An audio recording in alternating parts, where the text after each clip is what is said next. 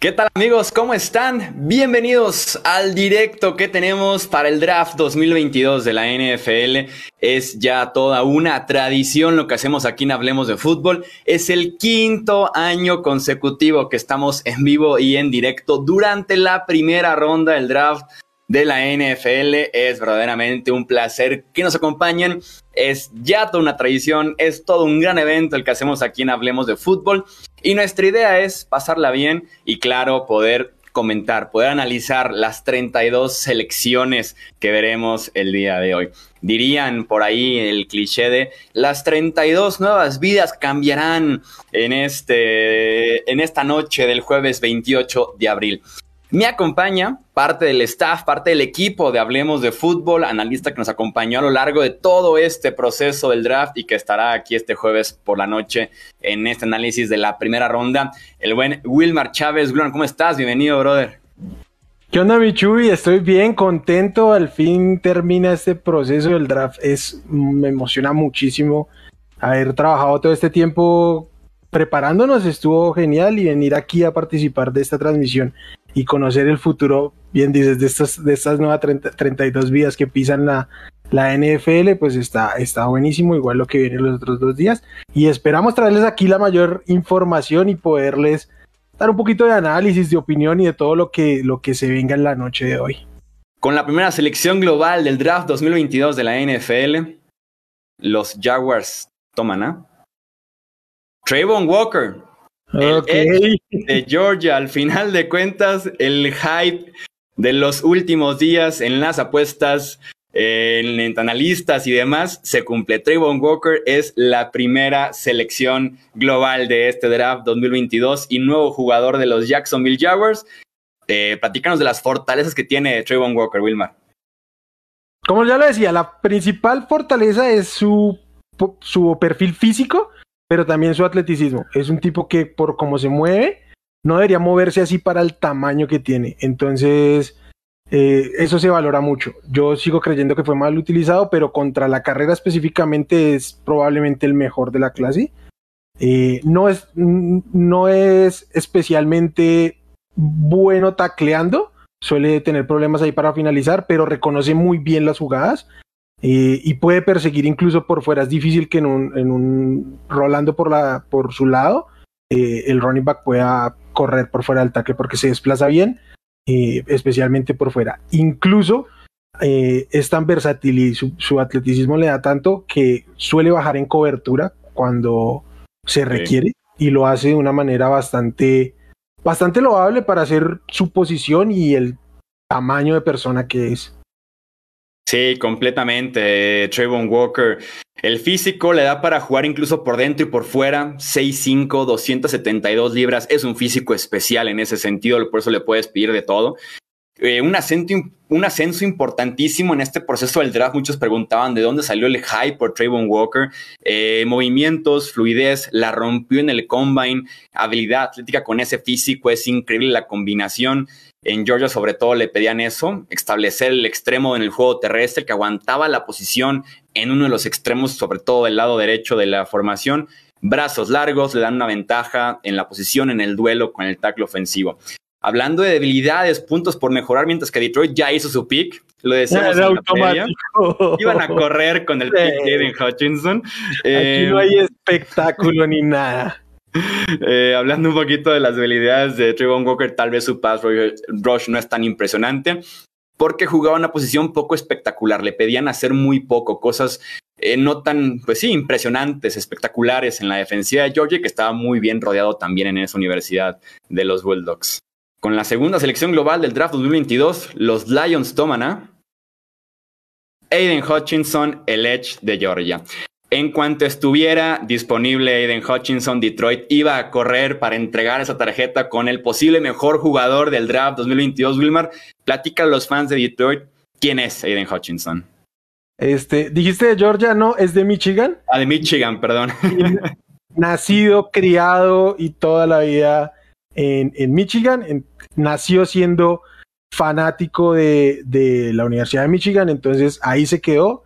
Es talento local y es no, no el mejor, era, era el principal prospecto para hacer el, el pick uno, más, más allá de que pueda o no ser el más talentoso, pero por valor posicional y todo. Entonces, un tipo de casa con tanto talento, con potencial, yo creo que muchas veces se habla del potencial de Tron Walker, de, eh, de Cavion pero creo que igual y el, el, el potencial de Hutchinson también está ahí, de ser un All Pro tranquilamente, no tranquilamente, pero no, no poco lo son, pero estar ahí en esas conversaciones, un tipo de impacto inmediato que su actitud y liderazgo va a calar muy bien en este sistema de los, de los Lions con Dan Campbell. Creo que les, les cae muy bien por el tema de, cómo entienden ellos en este momento su filosofía de equipo. Y que aparte cubre una necesidad muy grande que tenían los Lions, ¿no? Después de que sale Trey Flowers, de que realmente no funcionó el defensive end que llegó en la agencia libre hace algunos años, es cortado, queda Guara, había que hacerle por ahí una buena pareja y Aiden Hutchinson es la opción perfecta, buen atleta, agilidad, mucha fluidez en su movimiento de pass rush, eh, muy buena agilidad para movimientos inesperados, ¿no? Cuando ataca al, ataque ofensivo hacia afuera y después cambia dirección hacia adentro, es su movimiento favorito, es con el que comió toda su carrera en Michigan, manos activas, muy agresivo. Me encanta que ve a través del bloqueo para ubicar el balón y justamente dirigir sus movimientos hacia allá capitán dos años en Michigan. En ese sentido, encaja muy bien, como dices tú, con lo que quiere Dan Campbell, que son jugadores líderes, capitanes, muy físicos, eh, que son agresivos también en el campo. Y un dato muy importante sobre Hutchinson, fue finalista para el Heisman que es el trofeo que se le da al mejor jugador en el campo en, a nivel colegial, y también finalista para el William Campbell Trophy, que es el equivalente en el Heisman, pero en lo académico. Los Texans seleccionan a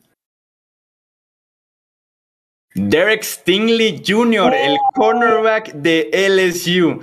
En los últimos días se reportó que estaban interesados, que es el que les estaba haciendo ojitos Derek Stingley. Eh, y justamente su selección, ¿no? Hasta el momento hemos sido un poquito como sobre el guion de lo que esperábamos en este inicio del draft. Derek Stingley, uno de los prospectos más interesantes de esta clase 2022, porque si nos fijamos en el Derek Stingley del 2019, tenemos un pick top 3 de cualquier draft. Si nos fijamos en el, en el Derek Stingley de 2020 y 2021, un poquito de dudas, Wilmar. Tremendo jugador en ese equipo de LSU campeón. Eh, sin, sin lugar a dudas, el mejor defensivo profundo de la nación. Siendo un muchachito, o sea, era su primer año de, de titular. Luego, primero vino el todo lo que pasó con, con el SU y es que se desarmó el equipo y dejaron de ser lo competitivos que fueron en ese año.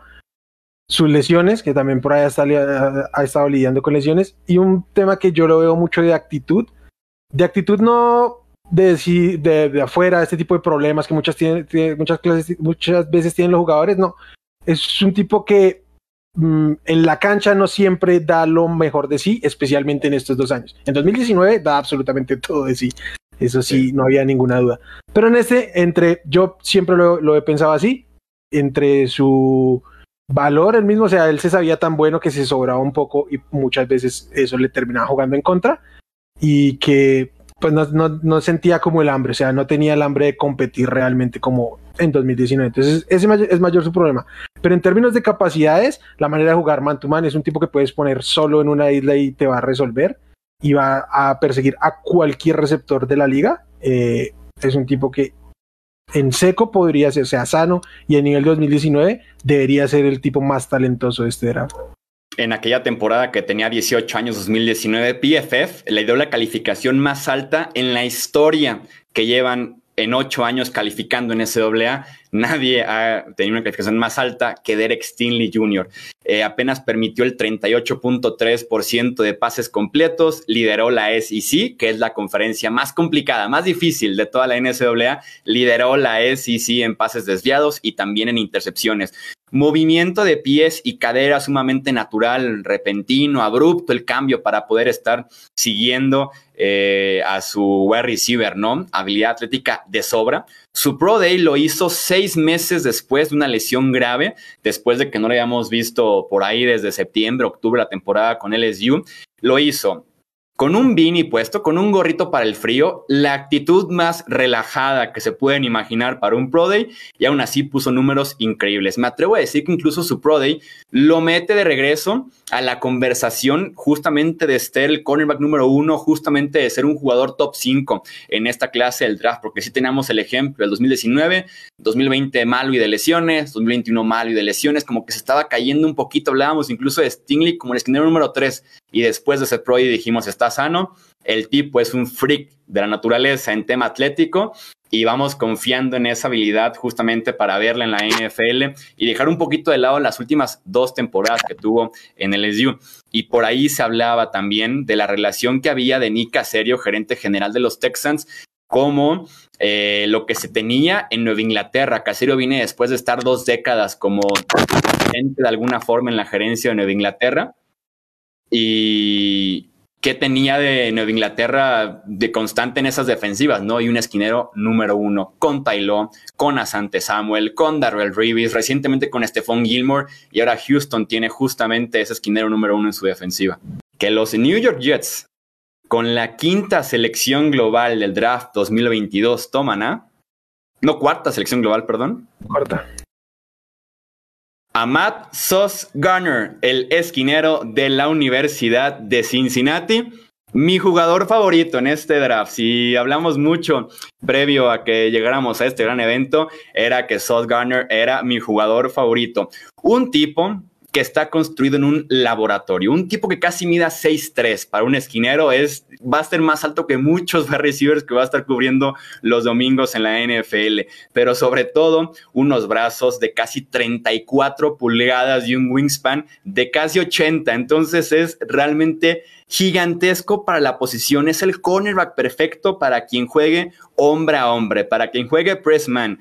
Es todo lo que hizo en Cincinnati, ¿no? Quedarse en una isla uno contra uno, lo más pegado que se podía en la línea de golpeo al wide receiver, ponerle esos brazos gigantescos encima y desde el principio encargarse de que no hiciera nada. Lo que me encanta de Sauce Garner y la estadística que hemos compartido una y otra vez, cero touchdowns permitidos en tres años en Cincinnati.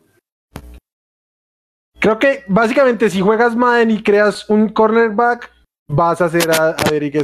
Es el físico perfecto para jugar, para jugar ahí. Creo que es el mejor esquinero que tienen los Jets de Nueva York desde la época de Darrell Reeves. Sí, sí, sí, es la mejor época, es el mejor esquinero que tienen los Jets desde Darrell Reeves y también con los Jets de Nueva York, una estadística que es importantísima y que te explica por qué era tan fuerte la necesidad de cornerback. En el cierre de la temporada pasada, todos los defensivos secundarios de Nueva York eran de primer o de segundo año y todos eran de sexta ronda para atrás, sexta, séptima o incluso on draft. Entonces, así de fuerte fue la necesidad eh, de los Jets por un esquinero y Garner lo cubre al 100%, lo cubre de inmediato para jugar mañana mismo como esquinero número uno en esa defensiva. Tal cual. Es como te metes a jugar Madden y creas un cornerback, es el perfil físico de, de Sos Garner para empezar. Entonces está súper bien hecho. Es muy rápido, no al nivel de Stigley, pero es muy rápido. Es físico, te compite todas las, las recepciones que quieras. De hecho, muchas veces en esa agresividad de competir arriba lo pueden castigar. Yo creo que ese es un tema que puede corregir muy fácilmente porque es un tema de concentración, porque en la NFL sí que castigan un poco más. Pero eh, va a poder jugar hombre a hombre donde sea, pero igual y si lo ponen en zona, puede jugar cualquier esquema. Te, puede manejar lo que quieras, porque en, Cincinnati así lo hacían, jugaban mucho eh, formaciones mixtas. Normalmente él iba al hombre, pero a veces tenía que caer en zona. No tiene tantas repeticiones, pero sí que se ve que puede hacerla. En el press es buenísimo por la misma fortaleza que tiene.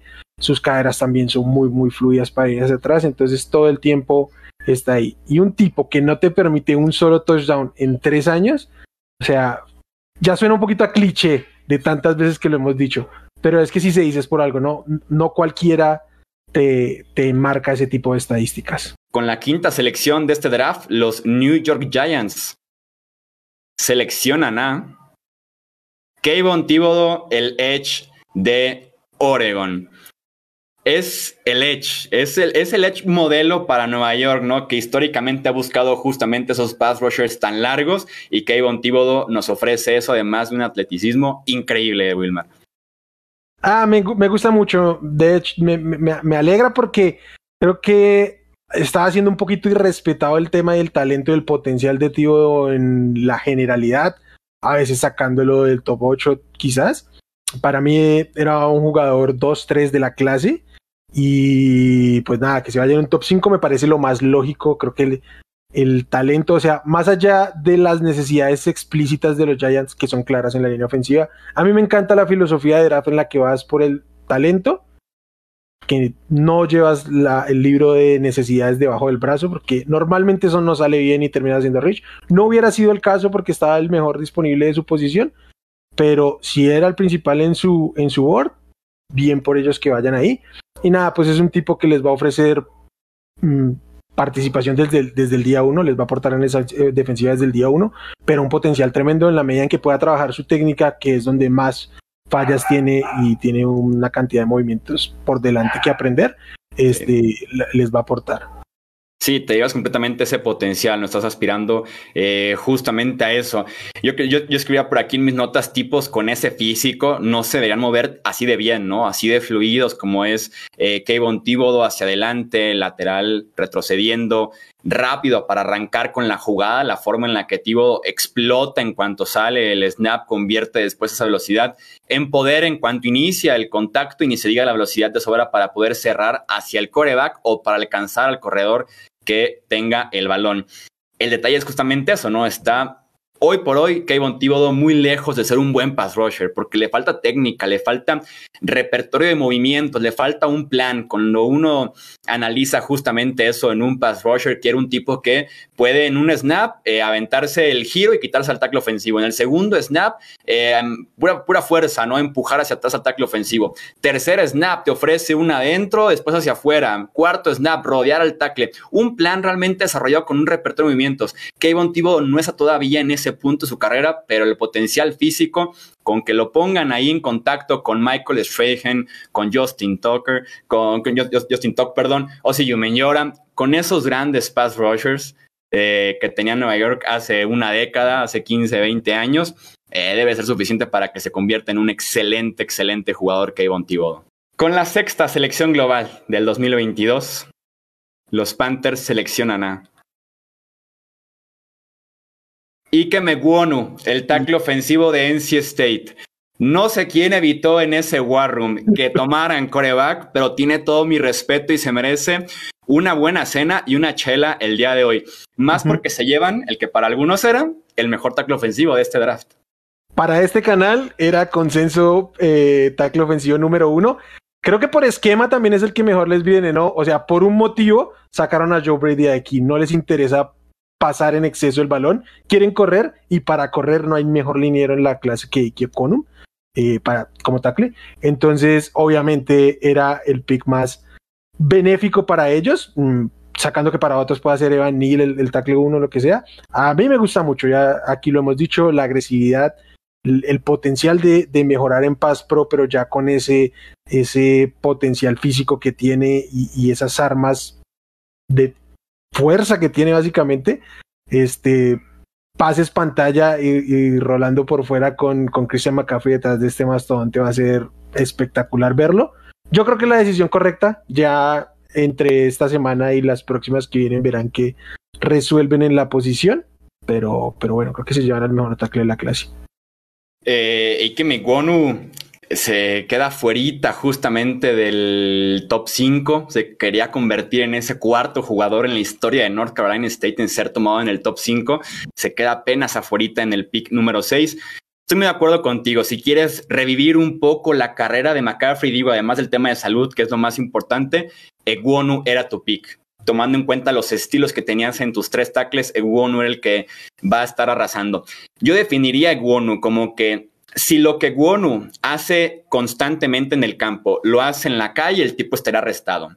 Porque el tipo es muy agresivo, castiga en sus bloqueos, termina justamente sus bloqueos, siempre en la búsqueda de una nueva víctima. O sea, es tan agresivo que no le basta con una víctima por jugada. Termina con uno y de verdad puede buscar a un segundo en un segundo o en un tercer nivel y también acabar la vida de esa persona. O sea, no le interesa tiene familia, si tiene novia, si tiene hijos. El tipo va a arrollarte. O sea, insisto, sería ilegal si lo que hace en el campo lo hiciera en la banqueta, en cualquier país básicamente del mundo. Una base muy fuerte y como dices, me encanta que es utilizado en movimiento y esos pasecitos pantalla con McCaffrey, eh, sin duda alguna, toman un valor bien importante. Eh, hay trabajo que hacer todavía en tema de protección de pases para evitar perder por fuera. A veces transfiere todo su cuerpo para allá y pierde más bien por dentro. No es tal vez el de mejor coordinación manos, pies, hay que trabajar un poquito en eso, pero por lo menos para McCaffrey ahí tenemos ya un nuevo mejor amigo.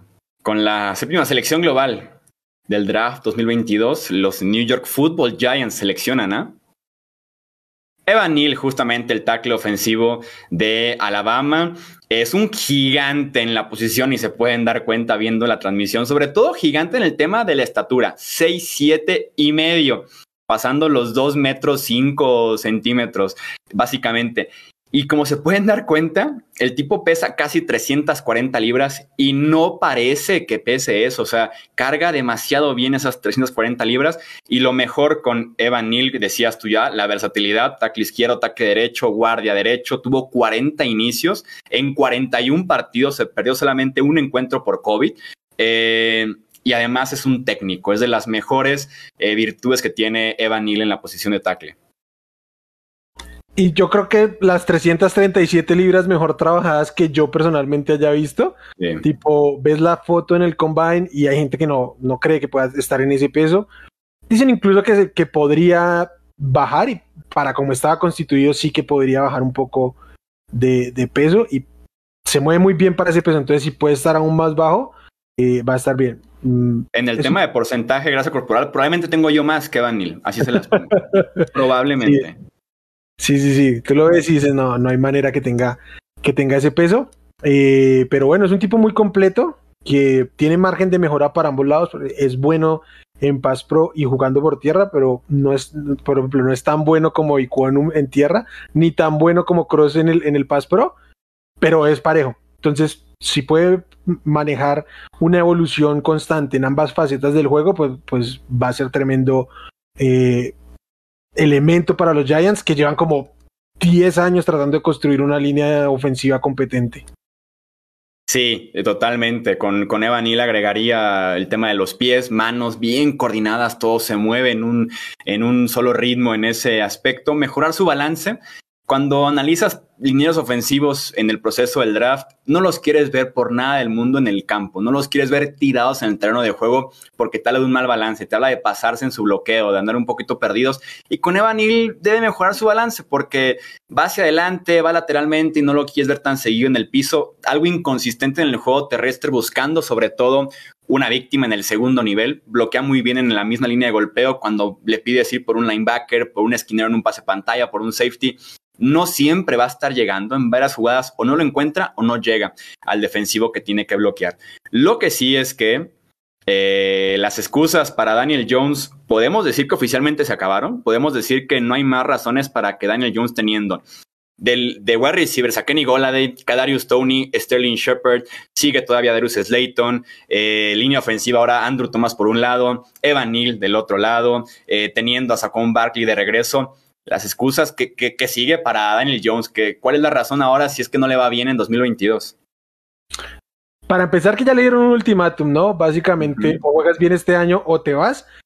Curioso, ¿no? Que, que, se haga ese anuncio justo el día de hoy, que no van a, a optar por, por el quinto año de contrato novato para Daniel Jones. Eh, le meto un poquito. no los culpamos para nada, ¿verdad? Y que para nada. O que lo diga Carolina, ¿no? Lo, recibieron a Arnold de una vez y le dieron su opción de, contrato y cómo están ahora apretados. No saben qué hacer con él, con su cap, con todo el tema y ni siquiera tienen segunda ronda por ese, por ese los, traspaso. Los Browns con Baker Mayfield también tomaron la opción de quinto año precipitados y ahora ya no saben tampoco cómo acomodarlo. Entonces, creo que era lo correcto con Daniel Jones.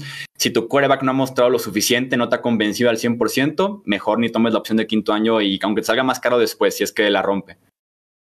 Sí, pero ¿qué tiene que pasar para que te salga más caro? Que se vuelva un top 5 casi en la liga de un momento a otro. O sea, porque si te sale un jugador decente de la media para arriba, le vas a terminar dando un contrato casi similar al de la opción de quinto año, o al menos más caro, pero que lo vas a poder prorratear de cierta manera. Entonces, tienes que estar muy seguro de tus, de tus opciones de quinto año, especialmente. Y si no, ahí está la etiqueta, ¿no? Está la misma etiqueta para extenderlo poquito, un año, dos años máximo. Si no estás todavía convencido, entonces sí, buen movimiento de los Giants, pero sí, bien rodeado. Y también Brian Dable, que ni siquiera lo mencioné, ¿no? El nuevo head coach que es el encargado para que lo ubiquen, es quien convirtió a Josh Allen eh, básicamente en un coreback top 3 de la NFL, estando como coordinador ofensivo con los Buffalo Bills.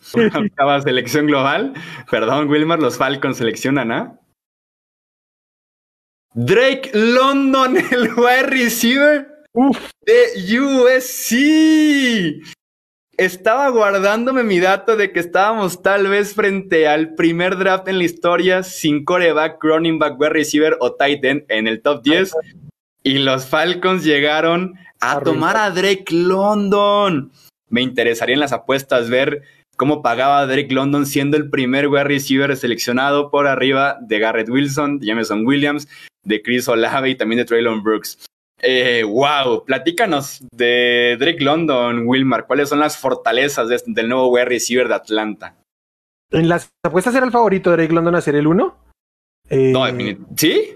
Sí, era, era, era el favorito uh. en la última semana. Porque había muchos rumores que lo asociaban con los Jets, especialmente pues en el, en el pick 10, y era justo eso. Parecía que nadie, nadie se iba a ir antes. Entonces, por eso fue agarrando valor.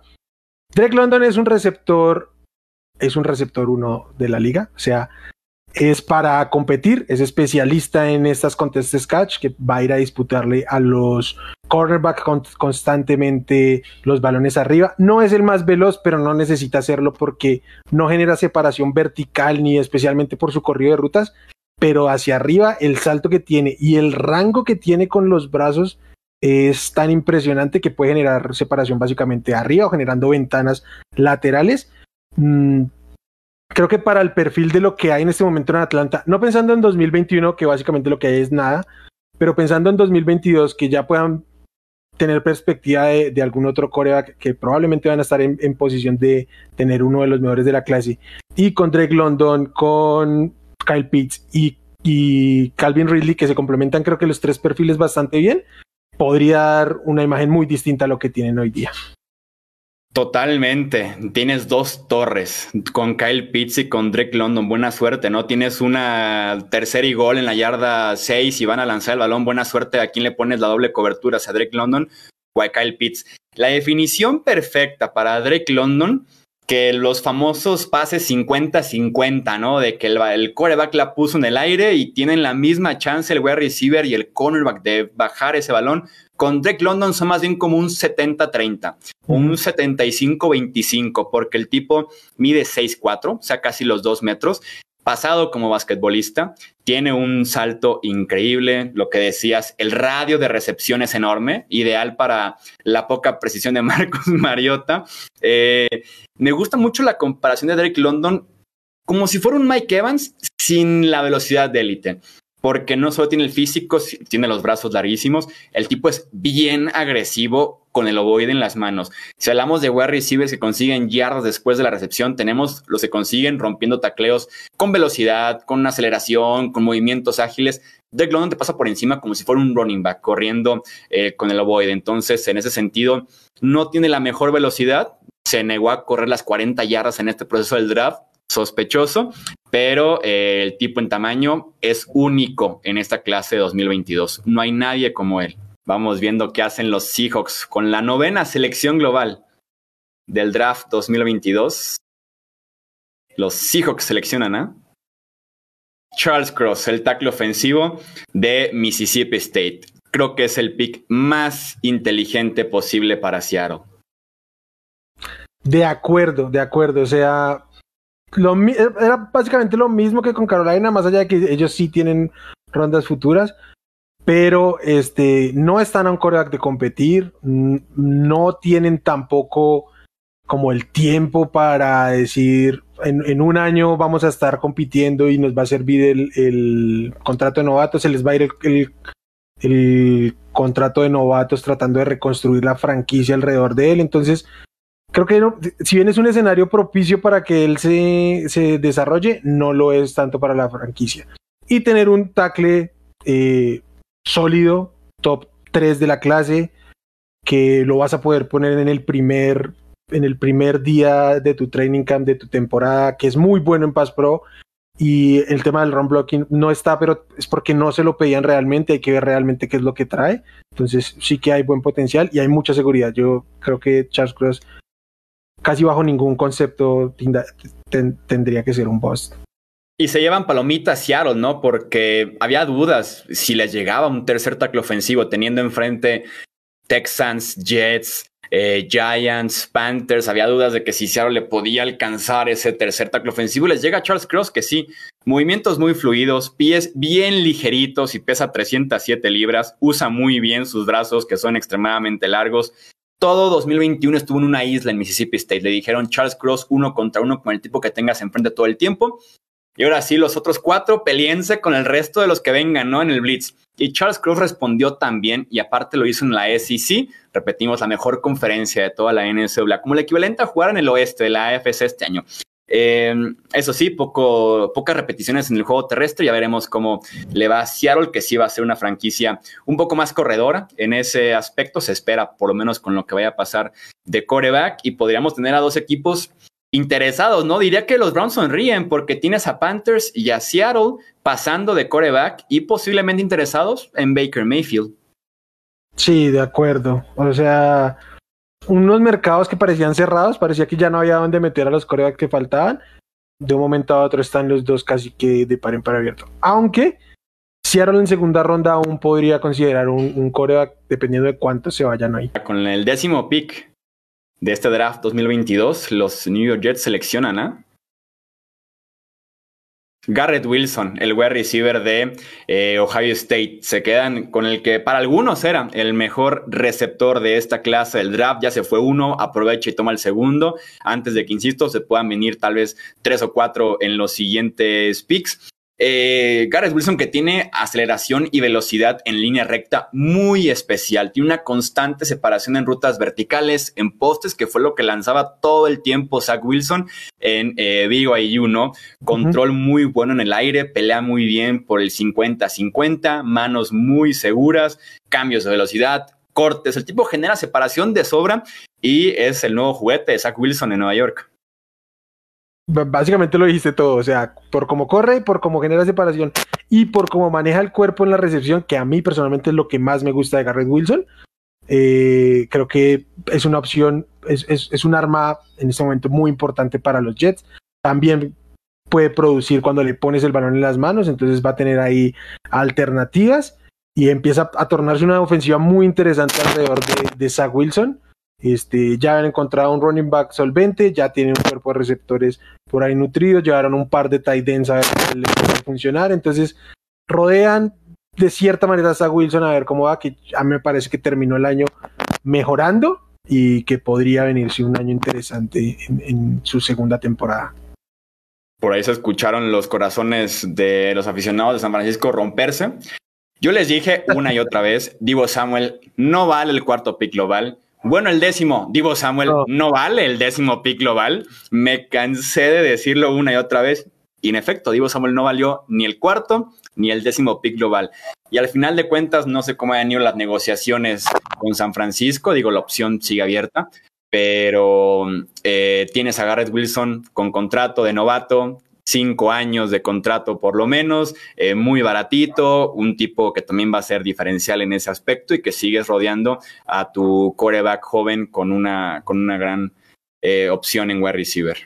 Tenemos trade. Ok. Tenemos trade. Los New Orleans Saints están en el reloj. Malik Willis. Los New Orleans Saints están en el reloj. Los Commanders tendrán que esperar traía el dato de datos para el pick de los Commanders. Me lo voy a guardar. me lo voy a guardar. Wow, tenemos detalles del cambio. Entonces, los Saints ahora están en la selección número 11 global, mientras que los Commanders reciben la selección 16. Ojo, porque Nueva Orleans mantiene su 19. Tienen todavía un segundo pick en este mismo día. Y también reciben una tercera ronda, que es la 98, y una cuarta ronda, que es la 120. La selección número 11 de este NFL Draft 2022. Los Saints seleccionan a Chris Olave, el wide receiver de Ohio State. Inserte el momento en el que dije, puede ser un wide receiver. Chris Olave, el wide receiver de Ohio State.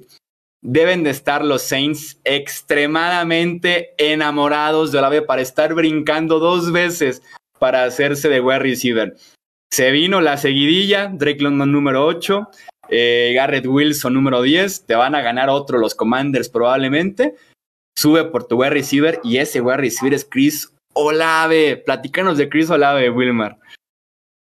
Chris Olave, receptor de Ohio State, un receptor que muy veloz, muy veloz. Creo que terminó siendo más veloz Garrett Wilson en el combine, pero por temas de que no compitió de nuevo, pero sí que es un tipo muy rápido, corre muy bien las rutas, uno de los mejores corriendo rutas de la clase. No produce tanto yardas after cash, pero sí que es bueno corriendo rutas, especialmente en la zona roja. Entonces es arma clave en zona roja. Se llenó, se llenó de touchdowns eh, esta temporada en Ohio State, pese, a ser el tercer wide receiver de Ohio State. Eh, bueno, se, creo que se acomoda mucho a este esquema de mover rápido la bola de los Saints, de soltar rápido, que ya lo hacían con, con Mike Thomas y lo van a seguir haciendo con él, con el propio Alvin Camara. Entonces, sí que se les ajusta. A mí personalmente, ser amigo de receiver 5 no es que me fascine para el valor, me parece carísimo, me parece un gran reach. No soy fan de los reach porque normalmente cuando haces un reach no sale bien, pero los Saints son, es un equipo especialista en esto. Hicieron el mismo movimiento con Marcus Davenport, subieron por él y nadie lo esperaba. El año pasado se llevaron a Peyton Turner y contra el, IDP fue, EDP eh, fue el, el, jugador de primera ronda que más Rich significaba, un jugador en consenso top 60 que se fue en el top 20. Entonces es un movimiento acostumbrado a los Saints que no le, no le temen hacer este tipo de cosas, más allá de lo que personalmente pueda pensar de él. Y eso que se escucha de fondo es el James Express más vivo que nunca. nunca dudé de ti, James. Vamos al campeonato 2022. Van a pensar que soy fan de los Saints. No soy fan de los Saints, simplemente me gusta James Winston, a diferencia del otro 99% de los seguidores de la NFL. Solamente voy a agregar rápido sobre Chris Olave porque tenemos un cambio en el puesto número 11, 12, perdón, velocidad, movimientos súper fluidos. En mi opinión no tiene ningún rasgo de élite en su juego y que creo que es un número 2 en la NFL para ventaja de Chris Olave es que va a ser el número 2 si es que regresa Michael Thomas. Si es que Michael Thomas en algún punto reaparece porque llevamos como un año y medio sin verlo. Ok, en el puesto número 12 estaban los Vikings. Ya no, ya están los Lions.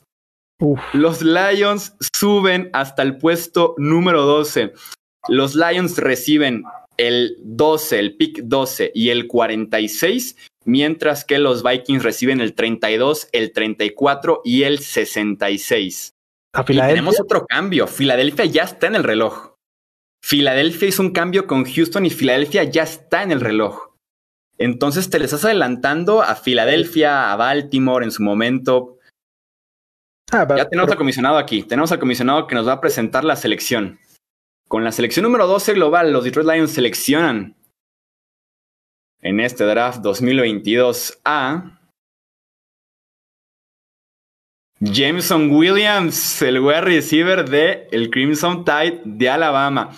En mi opinión, el mejor wide receiver de este draft, con el asterisco de si está sano. ¿A qué me refiero con si está sano? El tipo en enero en la final nacional se desgarró el ligamento cruzado anterior de la rodilla.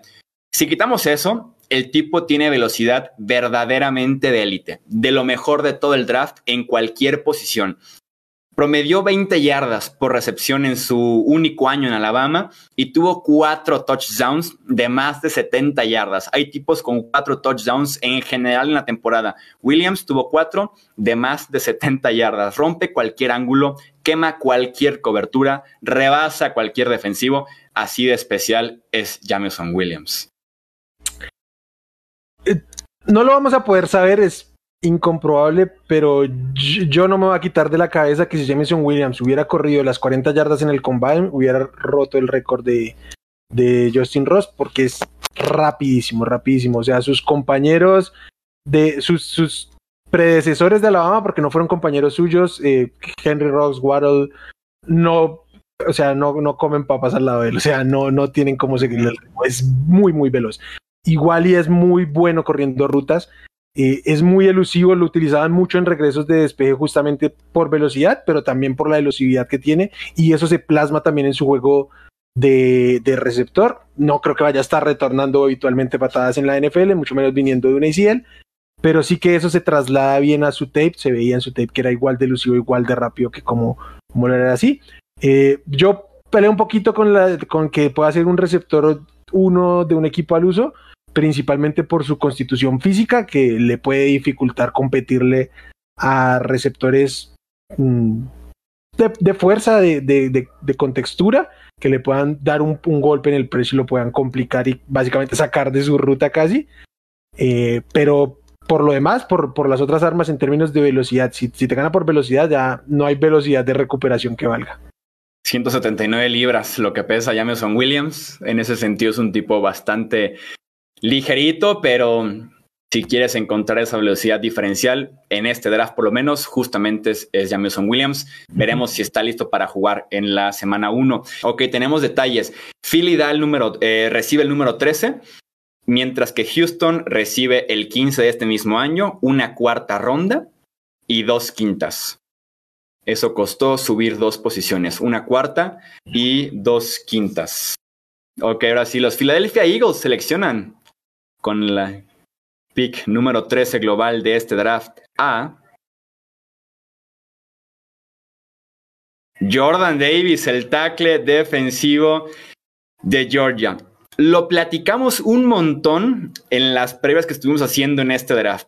Jordan Davis va a enamorar los equipos de la NFL al punto de que se van a olvidar de las debilidades de Jordan Davis. El tipo mide 6'6, pesa 341 libras y se mueve como no se imaginan. Es una montaña defensiva, pero que se mueve bastante, bastante bien. Eso iba a enamorar a muchísimos equipos por su habilidad eh, atlética.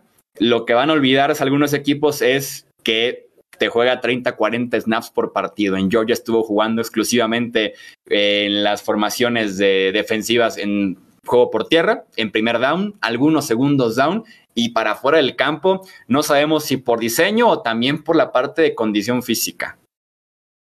Que todo indica sería un poco por, por, por ambas, ¿no? Primero porque en Georgia había mucho talento, había que rotar, pero sí que se le veía ahogado, o sea, se le veía ahogado cuando, cuando tenía. Es súper claro en, en, el partido contra Alabama que les meten estas series seguiditas y lo ves llegar jadeando a la línea. Me parece un gran fit para, para Filadelfia porque tienen ahí a Fletcher Cox, Fletcher Cox, pero Fletcher Cox es un tipo que vive en el backfield, entonces le va a sentar muy bien un tipo como Davis que más allá de ir a buscar el coreback, lo que hace es aguantarte dos bloqueos, hasta tres bloqueos como nadie. Eh, y básicamente porque su cuerpo agarra a dos personas. O sea, te va a tapar un hueco sin, sin ningún problema y eso le va a abrir campo a Fletcher Cox, que en la medida en que llegan los años, pues también necesitan distintas oportunidades para poder hacer lo que mejor hace, que es ir hacia adelante. Entonces, creo que es un gran fit, creo que no pagan caro por asegurar un jugador, eh, les cae muy bien, porque además el siguiente tackle defensivo está parejo, creo que para ti Wyatt es un poquito mejor, pero es muy distinto. Entonces sí creo que por fit se les acomodaba mucho y creo que Houston no lo iba a dejar pasar, entonces, eh, Baltimore no lo iba a dejar pasar, entonces creo que hacen bien. Sí, son pocos humanos en la faz de la Tierra con ese tamaño y habilidad y que se mueven y que corren de esa forma. Porque además el tipo tiene rango, o sea, el tipo le pides que alcance a un running back, eh, él trabajando el lado ciego o el lado débil de la formación y el tipo lo va a correr, o sea, tiene el motor para estar en ese tipo de movimientos. La idea aquí que platicamos un poquito de que salida del campo es por la cantidad de snaps, no tanto por el esfuerzo que nos puede ofrecer Jordan Davis. El tipo libera a defensivos a su, alrededor mismos linieros o linebackers en el blitz. Georgia era buenísimo trayendo en blitz a sus linebackers. Sí, son linebackers de primera o segunda ronda, pero también Jordan Davis ocupaba, como dices tú, dos linieros ofensivos, entonces libera un montón de espacio ahí en el, en el centro de, de esa defensiva de Georgia. Entonces, con esa estatura, con ese peso, enamoró a varios equipos, creemos que a Baltimore y claramente también a eh, Filadelfia, que sí, pues al final de cuentas es eh, un pick natural para reemplazar a Fletcher Cox. Tenemos al comisionado ya en el podio para decirnos que con la selección 14 global del draft 2022 de la NFL, los Ravens seleccionan a Kyle Hamilton, el safety de Notre Dame. Sé muy bien que Kyle Hamilton es tu mejor jugador de esta clase del draft, Wilman, así que platícanos de él. Eh, sacando el valor posicional, o sea, creo que Kyle Hamilton es mejor safety que cualquier otro en su posición.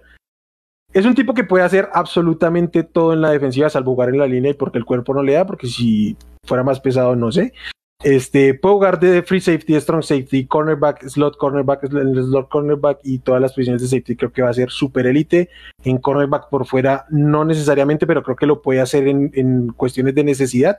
Y, e incluso como linebacker interior-exterior puede jugar muy bien. Tiene un rango de cobertura tremendo que lo puedes poner en, en cover uno completamente solo atrás, pero también lo puedes meter a la caja de ser necesario porque taclea muy sólido a ratos parece lento, pero siempre logra recuperarse, siempre como que tú ves el tape y dices no va a llegar y siempre llegan las jugadas, entonces eh, este como que compensa su pro, su combine corriendo fue un desastre y por eso se cayó mucho.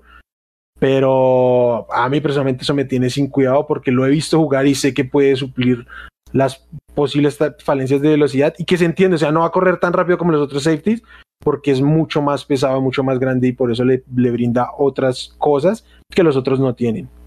Sí, porque por ejemplo comparamos con el segundo safety, ¿no? Que es eh, Dax Hill, que ese tipo sí voló. Bueno, Dax Hill mide 6'0 y pesa 191.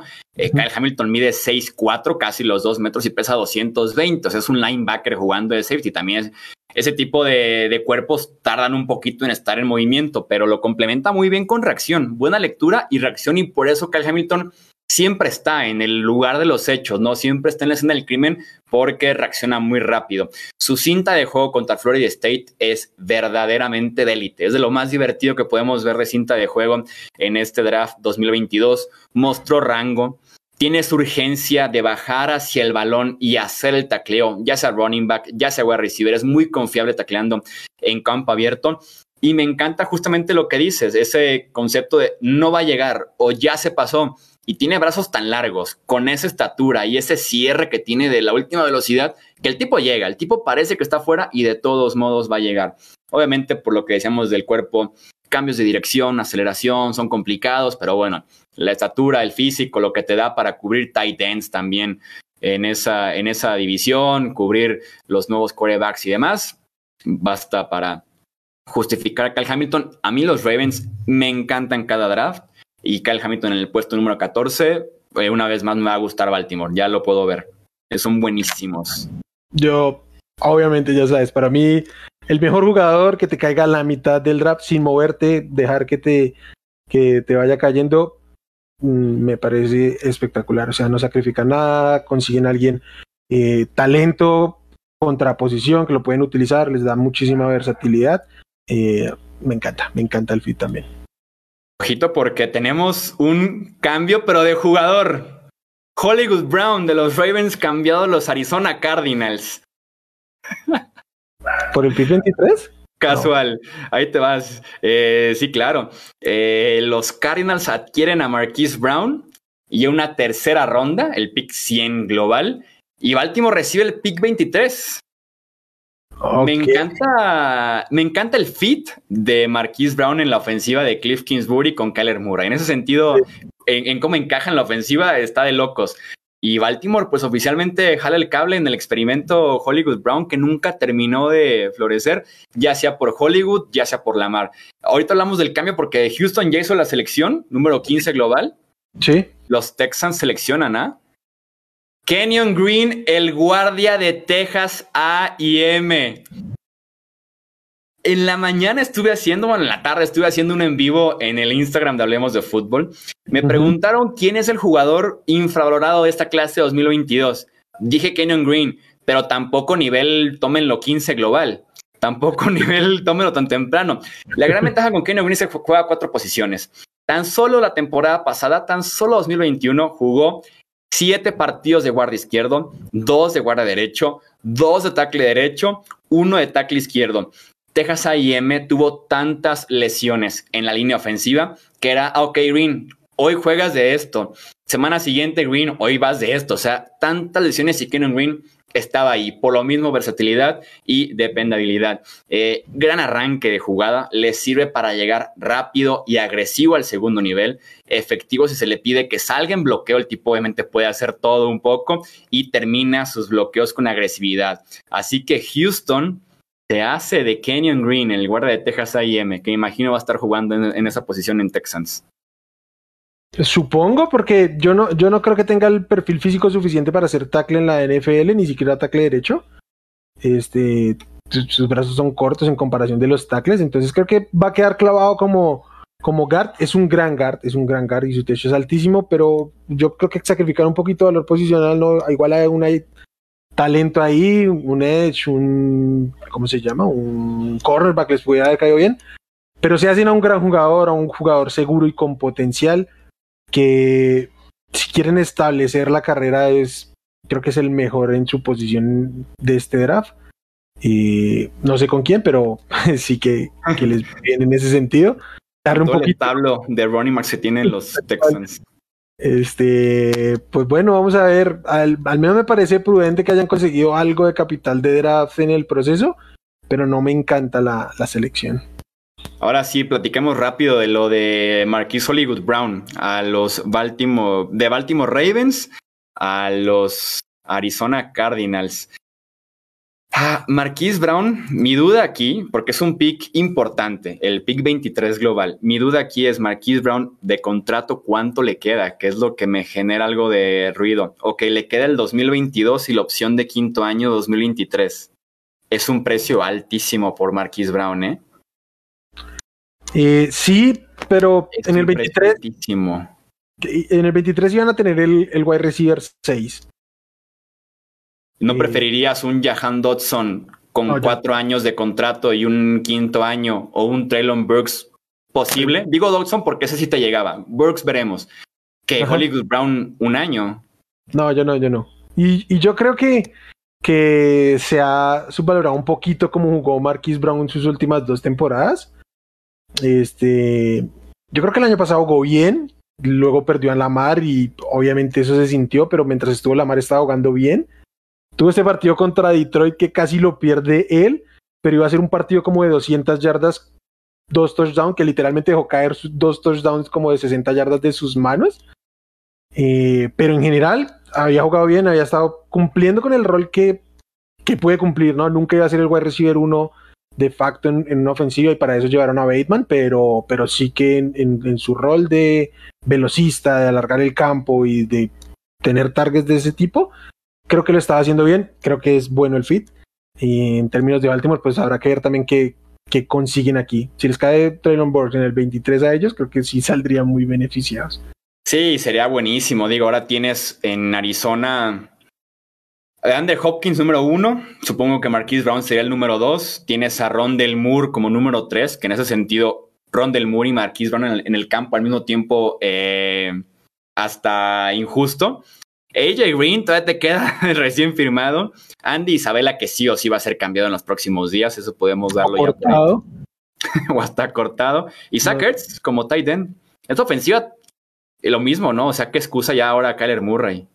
Si es que Kyler Murray continúa. si es que Murray continúa.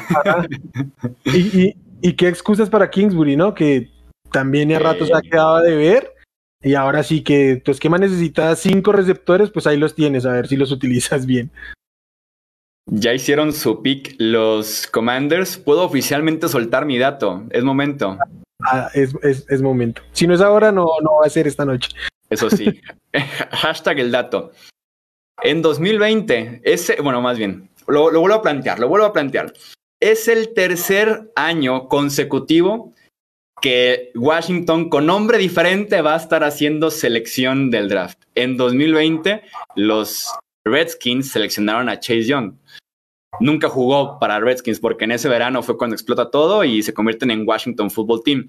Por lo mismo, en 2021, Jamin Davis es seleccionado por el Football Team. Y ahora en 2022 veremos quién es el pick de los Commanders. ¿Cumplió o no cumplió mi dato? ¿Valió el hype o no lo valió? Sí, lo, vienes vendiendo hace eh, media hora. tenía, que ir a la altura. Este, ¿y qué ves aquí? ¿Wide receiver? Ya que no está Kyle Hamilton, creo que les hubiera caído muy bien Kyle Hamilton. Kyle Hamilton hubiera estado brutal para Washington. Ojo, ojo, con McDuffie aquí, eh, héroe local de la Universidad de Washington. Este, alguien y le que. Sí, tal cual. Y... Tenemos el pick de los Commanders con la selección 16 del draft 2022. Los Washington Commanders seleccionan a Jahan Dodson, el wide receiver de Penn State. Y yo pidiendo a Jahan Dodson en el pick 23. yo pidiendo a Dodson en el pick 23 y se va en el 16.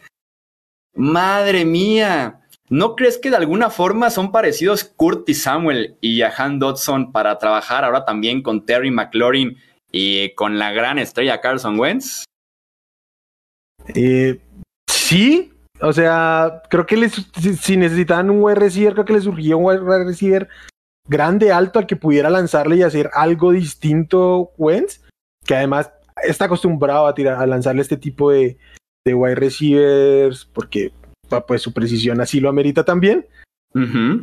Creo que es un buen jugador, creo que es un Rich tremendo, tremendo, tremendo. Yo creo que era un tipo que podía estar siendo considerado para meterse en la primera ronda, o sea, podía o no ser de primera ronda y termina saliendo en justo la mitad.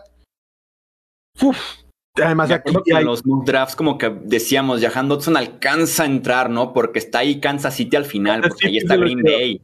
Ajá, Green Bay, Kansas City 28-29, le dábamos a Jahan Dodson 16. 16. ¡Oh! Los Eagles están haciendo un cambio por AJ Brown. No.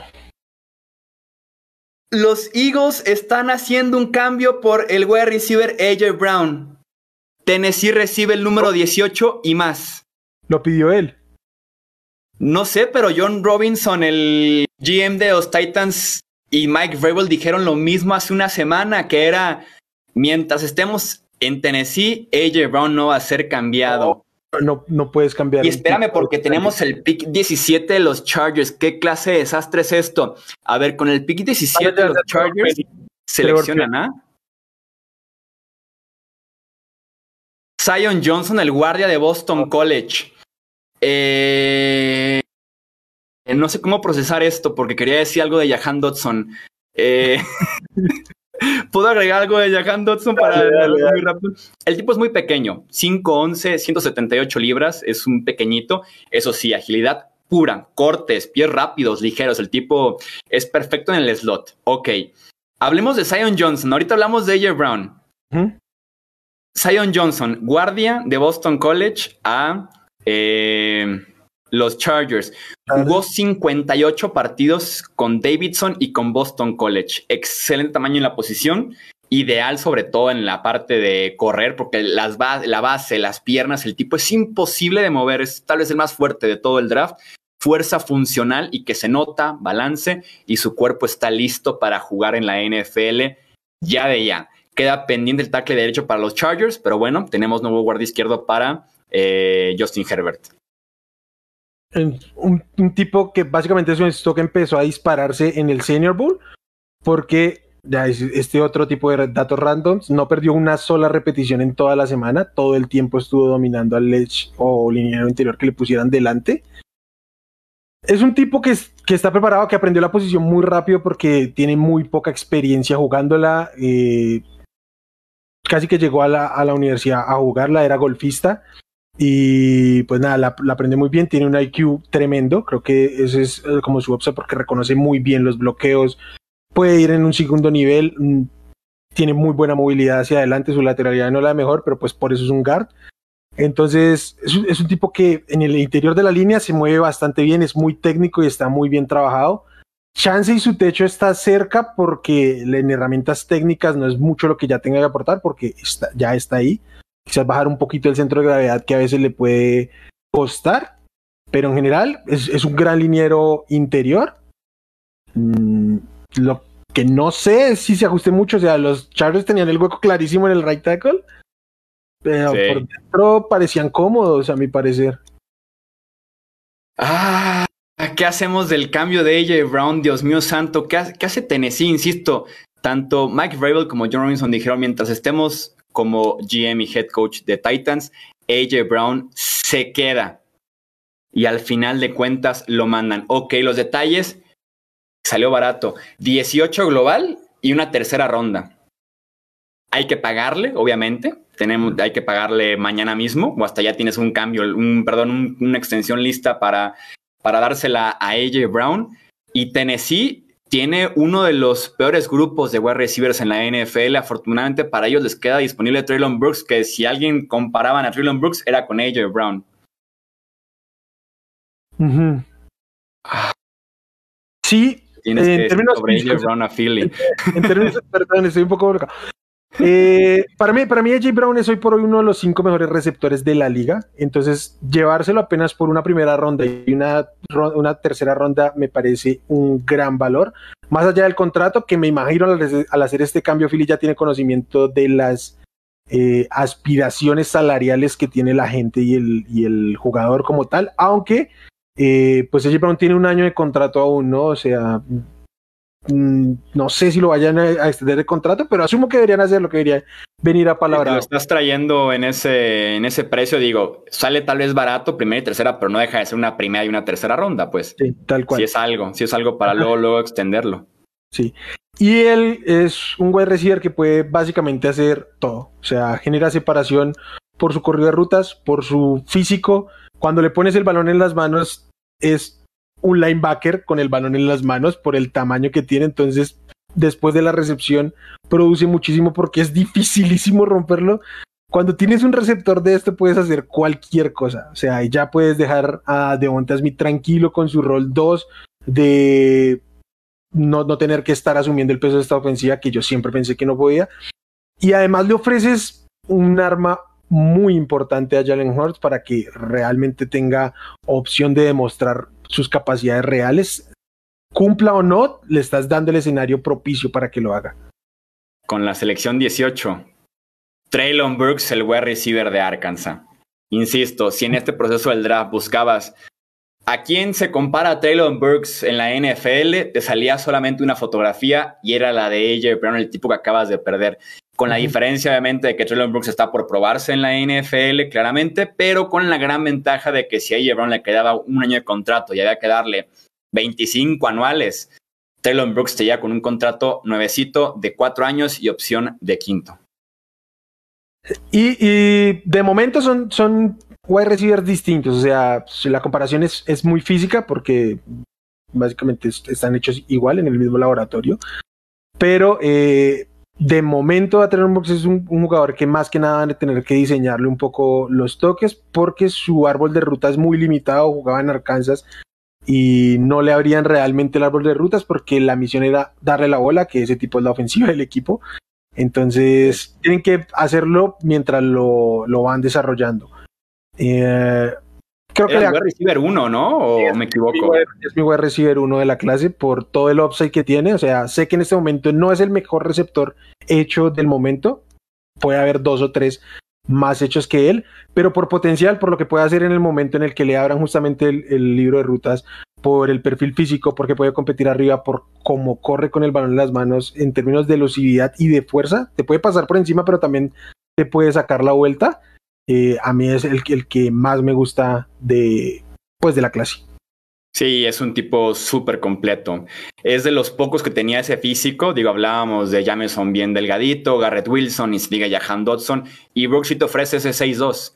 te ofrece ese 6-2, 2-25. Eh, es una combinación tremenda, te estira el campo, utilizado como running back en reversibles, optativas, wide receiver en el slot, wide receiver por fuera, que era muy valioso en esa clase del draft, pocos jugaban realmente por fuera vamos viendo, porque algunos se espantaron con ese 4.55, que digo, tampoco está mal, el tipo pesa 6'2, 225, eh, se, se, necesita de algo para poder mover esa, esa cantidad de, de, libras, ¿no? Y esa estatura, entonces, wow, ¿quién diría que Titans terminaría la gente se decepcionó, se decepcionó porque creíamos que iba a correr en 4-4, no porque sea un mal tiempo para lo que tiene físicamente. Y tenemos extensión para AJ Brown. Cuatro años, 100 millones de dólares, con 57 millones garantizados. Ahí está el rango. Ahí está el rango los 25 anuales. Hay que pagarle como voy a recibir uno. Me queda claro que Tennessee vio la mismita oferta y dijo: No estoy listo para pagarle a AJ Brown esto. Que lo único que justificaría, además de temas de tope salarial, que sabemos que el tope salarial se puede manejar si tú lo quieres, es que AJ Brown ha presentado ciertos problemas con las rodillas, con las dos, a lo largo de su carrera en la NFL, que le dan lata todo, todo, todo el tiempo. Aún así, no cambiaría a un tipo como AJ Brown. Los New Orleans Saints, con, la, con este pick 19, toman a en el draft 2022. ¿Será coreback?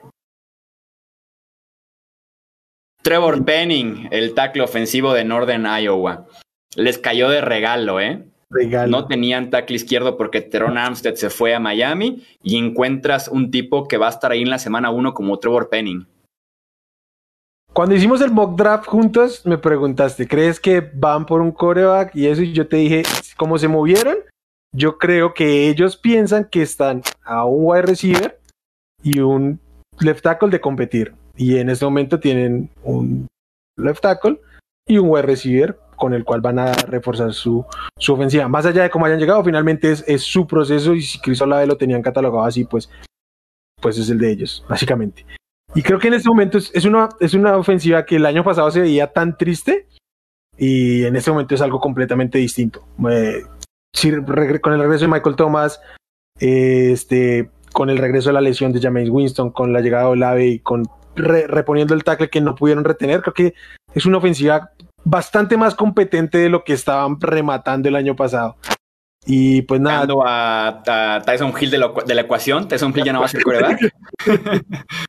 sí, importantísimo. Entonces, creo que viene bien. Y pues nada, a ver cómo explotan la agresividad. Creo que es, lo que más define a Trevor Penny de su agresividad para jugar. Eh, producto de eso también hay muchos castigos. Tienen que trabajarle mucho ese tema de los castigos porque lo castigaron 31 veces en 34 juegos en el colegial. En la última temporada tuvo 13 castigos. O sea, son cosas que no quieres ver, pero eh, bueno, el staff de, los Saints es un staff curtido, más allá de que, de que salió Sean Payton, es un staff con mucha experiencia y a ver cómo lo manejan. Un dato curioso que estaba contando ahorita, van 19 selecciones, 9 equipos han seleccionado en su pick y 10 en pick ajeno.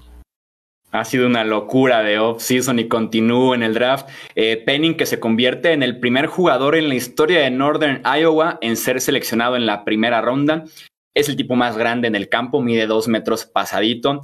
En estatura, brazos, manos, el tipo es un auténtico gigante. Como dices, tu agresividad única, mucho poder cuando hace el contacto.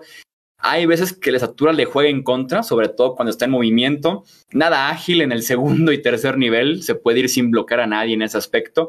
Jugó versus competencia FCS, o sea, jugó en División 2 de la NCAA. El salto va a ser importante y más porque proyectamos que Trevor Penning esté iniciando en la semana 1 para Nueva Orleans, que decíamos, Teron Armstead se va a Miami en esta agencia libre como parte de la purga que hubo en Nueva Orleans porque no podían pagarle a todos, estaban bien apretados en el tope salarial. Y hacía falta, en una gran línea ofensiva, hacía falta el tackle izquierdo. Ese va a ser justamente Penning. Y sí, mucho se dijo de cómo se movieron los Saints, si venían por coreback o si iban justamente por dos titulares. Y al final de cuentas, ese fue el caso. Tackle izquierdo y wide receiver, sus necesidades más grandes, y son justamente con las que se van de sus dos picks de primera ronda. Número 20, con los Pittsburgh Steelers, veremos si es el primer coreback seleccionado. Pedían coreback sin moverse, ahí lo tienen. Los Steelers seleccionan a Kenny Pickett, el coreback de Pittsburgh. Se queda en casa. Kenny Pickett se une a Dan Marino, poca cosa, como el único otro coreback de la Universidad de Pittsburgh en ser seleccionado en la primera ronda. En mi opinión, Kenny Pickett era el mejor coreback de esta clase del draft. Cuatro años iniciando, eso sí, solo uno productivo, que me acuerdo muy bien que eso me lo mencionaste tú, de que fíjate los tres anteriores y después fíjate en el cuarto. Talento de brazo, buena velocidad, llega a las ventanas apretadas, lanza con anticipación, mecánica eficiente, lecturas de campo nivel profesional, listísimo para iniciar, corredor decente y es de lo mejor que he visto en un draft, corriendo eh, y pasando. Cuando tiene que salir de la bolsa es la derecha y lanza el balón, es buenísimo Kenny Pickett. Sí, completamente de acuerdo. Este, yo no, para mí no era el uno, era mi cuarto coreback, ya lo habíamos hablado aquí en su momento. Pero entiendo, o sea, lo que les decía hace un rato, entiendo por un tema del roster como está constituido los Steelers, porque se les vienen a ellos contratos grandes que tienen que aprovechar su, ¿cómo se llama? Su margen de ganar con el contrato de un novato y perder uno, incluso dos años con Malik Willis podría ser complicado. Nadie quiere empezar su temporada con, con Mitch Trubisky, aunque hay que decir que esto debe ser una competencia, no es que de plano vaya a llegar a ponerlo, aunque la lógica diría que sí.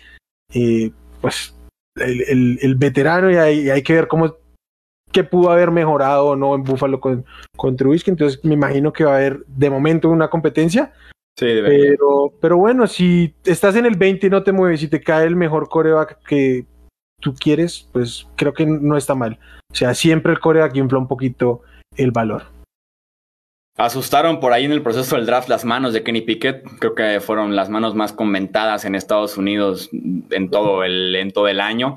Eh, por lo mismo usa dos guantes, usa guantes en la mano derecha, usa guante en la mano izquierda. 38 eh, fumbles en Pittsburgh, aunque ya después se ha comentado si sí está relacionado el tema de las manos pequeñas con el tema de los fumbles, de la seguridad del balón.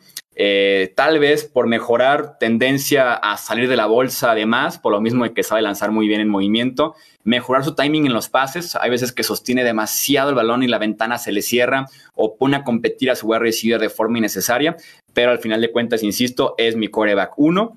En el 20 me hace muchísimo sentido. Hablando de corebacks en el top 10, me quería arrancar los cabellos. En los 20 me encanta. Es cuando hablamos de quiénes son los mejores prospectos de este draft, sin importar posición. Eh, Kenny Pickett estaba en los 20 casi siempre. Y ojo porque tenemos un cambio. Ya Nueva Inglaterra ya no está en el reloj. Viene Kansas City en el 21. Adelantándose a Green Bay que está en el 22 los Chiefs seleccionan en el puesto 21 a Trent McDuffie, el cornerback de Washington. ¿Hace sentido saltarse a Green Bay en el aspecto de que pueden sumar cornerbacks prácticamente todos los equipos de la NFL y lo puedes justificar, sobre todo con la NFL que se tiene hoy en día? Y McDuffie era mi esquinero número 12 en los rankings y lo tomas en el puesto 21 me parece bastante, bastante buen valor para Kansas City y que sin duda alguna vale la pena ir por un cornerback que tiene ese potencial de iniciarte desde la semana 1. Es un gran atleta, el tipo gana con cambio de dirección, gana con aceleración, pies súper balanceados. No es el más grande, pero juega con fuerza, juega con agresividad, juega muy bien viendo al coreback, en ese sentido es buenísimo y me parece que su técnica está lista para competir en la NFL. Un excelente dato con Trent McDuffie. En 11 partidos en 2021, y se van a enamorar los fans de Kansas City, en 11 partidos en 2021, McDuffie permitió 111 yardas. En los 11 partidos, 111 yardas, o sea, 10 por, 10 por, por encuentro, por partido. Sí, es un dato tremendo. Este, sin dudas es el, cornerback que mejor taclea en la clase y que por tanto también es el que mejor va contra el juego terrestre, reconoce muy bien el juego terrestre y se quita muy bien los bloqueos cuando, cuando debe. Eh, creo que su mayor problema es el tema de los brazos, que tiene brazos muy cortos y eso le puede poner como problemas a la hora de competir, especialmente por fuera. Pero es la, la entrega, la actitud que tiene para jugar y, y, la técnica que tiene especialmente para taclar, creo que le puede suplir muchas, muchas cosas. Y pues nada, si eres un cornerback que no permites yardas, ya vas ganando bastante. Si yo fuera aficionado a los Pats, me arranco el cabello, ¿eh? de que mi equipo se mantuviera con su filosofía de irse para atrás, de acumular talento y demás, con todo y que es un roster malito, que hay que hacer varios picks en este draft. Eh, McDuffie era un titular inmediato también en Inglaterra, así como lo va a hacer en Kansas City. Pero si toman al siguiente cornerback, creo que también va a ser un titular inmediato y, y acumular algo de capital. Entonces. Que estarían no sé. bajando al 29. Tendremos ahorita los detalles del cambio, pero si se van al 29, el 30 sigue siendo de eh, Kansas City. Digo, no hay que subir tanto. Ya en los 20 sale un poquito más barato subir, obviamente, y del 29 al 21 no, te va a costar tu otro pick de primera ronda. Pero me encanta, ¿eh? Me encanta el valor de McDuffie en el puesto 21, insisto. Era mi cornerback 2 en los rankings, tomando en cuenta que Derek Stinley tal vez iba un poquito castigado, ¿no? Por el tema de lesiones y sus últimas dos campañas en LSU. Por, pero McDuffie es un tipo top 15 de esta clase del draft, sin duda alguna. Además, siempre juega a mil. Si quieres ver un tipo que siempre trae eh, mil por hora, sexta velocidad activada, es McDuffie. El tipo no conoce otra velocidad, otra actitud que no sea andar golpeando a alguien, andar cazando un balón, andar compitiendo en, en el aire con el wide receiver. Ese es McDuffie. Ese tipo es bien, bien agresivo y me encanta. Aparte, Washington se ha convertido como en universidad de cornerbacks. Uh -huh. trae, trae, buen pedigrí en ese sentido, McDuffie. Sí. ¿Te, ¿Te, parece que están cayendo mucho los edge que quedan? Este, no sé si tenga que ver con que la, al ser la clase tan profunda todos pueden tener la mentalidad de en segundo día me encuentro algo. Uh -huh. Porque... Si pudiera, sobre todo Jermaine Johnson, que pudiera ser el pick de Green Bay, digo, tienen a Rashan Gary y a Preston Smith, pero... A mí para me, me, gusta más Devonte Wyatt porque por dentro sí solo tienen a Frank Clark y paren de contar. Entonces podría Aaron ser. Reed que se defiende, pero sí. Ah, sí, sí, sí. No, no, me gusta nada. o sea, cuando hicieron el trade dije, ah, quedaron como igual. Entonces, sí, preferiría. Sí pudiera, sí pudiera ser. Sí, costado defensivo. Digo, los wide receivers se les fueron. Tendríamos que ir ya al séptimo wide receiver si Green Bay quiere darle uno a Aaron Rodgers. A ver, con la selección 22 los Green Bay Packers toman, ¿ah? ¿eh?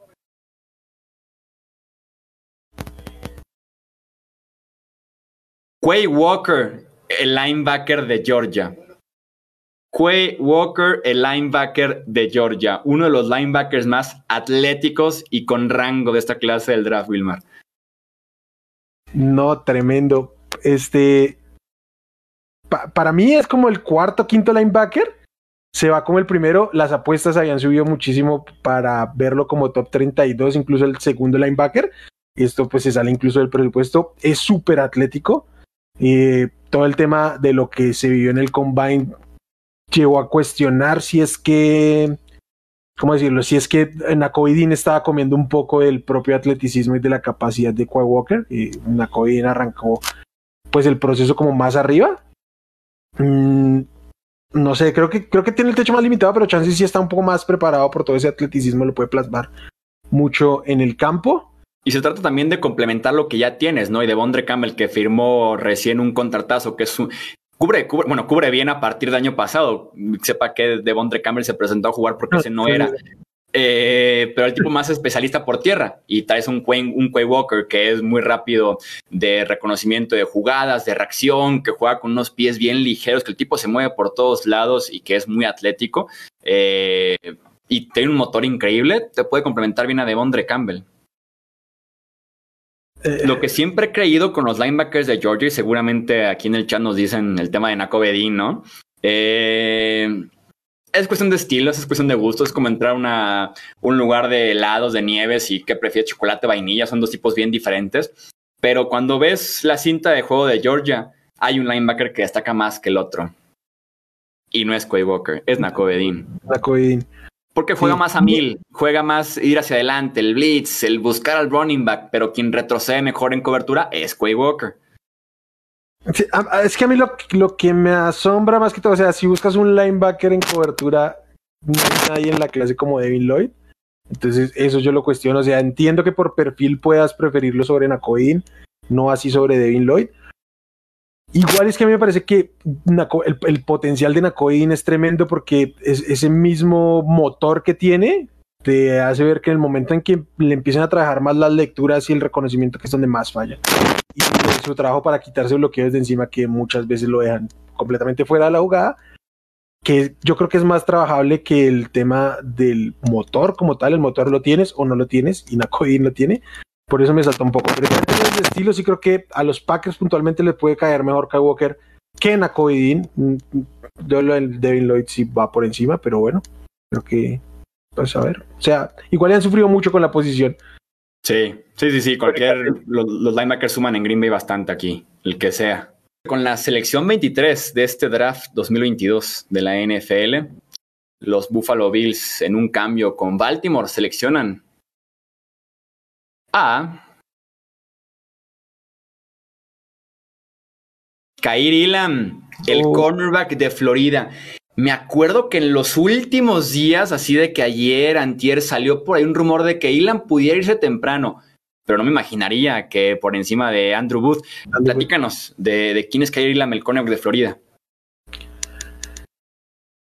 Pues es el cornerback de Florida, es un tipo que es, es rápido, pero mm, tiene... Es este estilo de cornerback que es boomer boss en sentido de que siempre quiere ir por la jugada grande y eso propicia muchas veces que lo quemen, básicamente. Eh, no, no, no y, muchas veces pierde por el, por el tipo de reconocimiento que hace, pero es un tipo que te puede perseguir relativamente bien a los, a los receptores 1 y creo que en, en, zona es bastante loable, creo que es mejor incluso en zona que en, ¿cómo se llama? En, en man to man. De hecho, creo que en términos del fit le podría bien, venir bien a, a Buffalo, ya es un tema más de precio, pero sí que Buffalo maneja estas coberturas como mixtas y va a poder dejar a, Trevis White solo y a, y a Ilam jugando un poco más en zona, por ahí con cualquier otro que lo acompañe. Eh, a mí hay algo que me gusta muchísimo de Kyle es su actitud snap a snap en el terreno de juego, no solo por cómo él se compromete con su jugada, sino por cómo está comprometido con el desarrollo del snap como tal del equipo. Es un tipo que cada que termina una jugada y es una jugada grande para Florida, tú lo ves celebrando cualquiera haga la jugada y esté por completamente él fuera de, la jugada, siempre está celebrando, porque es un tipo que está súper metido y eso me da mucho de lo que es el enfoque que él tiene para jugar fútbol americano, quiere estar ahí, quiere que su equipo siempre esté contendiendo básicamente. Un aspecto que iba a enamorar sin duda alguna a los equipos de la NFL es que mide 6'2 y corrió 4.39 segundos las 40 yardas. Eso sin duda alguna iba a llamar la atención de los equipos porque es la combinación extraña en la posición de, cornerback, ¿no? Mencionabas que es muy agresivo, tuvo 959 snaps en cobertura en la mejor conferencia del colegial, que es la SEC jugando en Florida, y habilidad muy natural para hacer espejo, en ese sentido es muy, muy eh, fluido. Y como en debilidades, por ahí demasiados castigos en 2021. Tuvo siete castigos en 10 partidos por pasarse agresivos con las manos. Se va a llenar de contactos ilegales en la NFL. Ni se diga que en Buffalo hay necesidad por la posición de cornerback. No tienes a Travis White, que es esquinero número uno, regresando de un desgarre del ligamento cruzado anterior de la rodilla. Se fue Levi Wallace, que fue también un tipo que apareció de la nada en 2021 y jugó bastante, bastante bien. Eh, hacía falta sumar un nombre Tomando en cuenta, obviamente, que en esa conferencia en general hay que competir en contra de los Patrick Mahomes, que te anotó en 12 segundos, eh, en contra de los Joe Burrow, en contra de los Russell Wilson. Ahora en la división hay que cubrir a Tariq Hill y a Jalen Waddle dos veces por año. Entonces era obvio que tenían que ir los Bills por eh, la posición de cornerback. Me gusta que suban eh, enfrente de Cowboys para saltárselos y poder ir por Kayla. Y también aplaudo el hecho de no ir por un running back. Hubiera sido un tremendo error. Mejor suma un hombre en la posición más complicada de jugar en el fútbol americano después de coreback. Con la selección 24 global, los Cowboys seleccionan a Tyler Smith, el tackle de Tulsa, proyectado por algunos para jugar de guardia. Fue anunciado como tackle y era tackle en Tulsa, pero mm, se proyecta más bien como un guardia en la NFL y pudiera ser aquí tu guardia izquierdo. O también puede ser tu tackle derecho, porque perdieron a la del Collins. A, mí personalmente, creo que está bien que sea el quinto tackle. Para mí era el quinto tackle, me gusta más que Rayman. Fue el, ah, sí, sí, quinto tackle. El quinto, porque se fue Tropening ya. Eh, creo, que, creo que está bien que sea el quinto tackle. Tengo un poquito de problema con dejar pasar mm, talento en otras posiciones, o sea, mayor talento en otras posiciones, pero bueno, en términos ya de él, creo que lo pueden poner, probar como tackle y si no funciona, pues lo tiran adentro, que creo que debería ser el proceso natural con todos los tackles, no simplemente seleccionar un tackle para meterlo al guard, sino darle la oportunidad de competir afuera, porque afuera es donde más suele sufrir. Es un tipo que, ¿por qué lo proyectan adentro? Porque su lateralidad no es la mejor y tiene un poquito cortos los brazos, que normalmente es lo que tiende a empujar a, a los tackles hacia adentro. Eh, pero creo que con repeticiones y especialmente jugando en la derecha, siempre exige ir contra el edge más físico o, más eh, atlético, entonces podría trabajar un poquito esa lateralidad para no que sin ser de élite pueda mantenerse en el right tackle. Tyler Smith que te ofrece muchísima agresividad, mucha fuerza natural, tiene unas manos bien violentas. Al momento en el que inicia el contacto, el tipo va a ser bien agresivo, es muy fuerte de manos, muy fuerte de brazos. Aparte tiene una base increíble, es por eso también que se proyecta muy bien para jugar de guardia, pero si pudieras intentarlo primero como tackle derecho cubriendo la baja de la del Collins, no te funciona, eh, va, de, va de guardia izquierdo, ¿no? Sobre todo porque dejarlo en una isla en el costado derecho, aunque sea el costado derecho de la línea ofensiva, dejarlo en una isla con esa técnica de, de pase no es la mejor, no es la mejor opción tal vez con Tyler Smith, pero de lo que quedaba disponible, como dices tú, de ir por un Tyler Smith u optar por Rayman, el tackle ofensivo de Central Michigan, te puedo ofrecer como esa versatilidad de posición, mientras que Rayman sí es más tackle en la NFL, pero está muy, pero muy eh, crudo en el sentido de le falta muchísima técnica, más que a Tyler Smith, pero mucho más.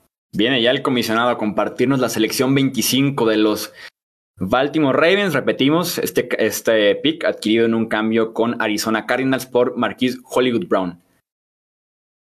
Los Ravens seleccionan a Tyler Linderbaum, el centro de eh, Iowa.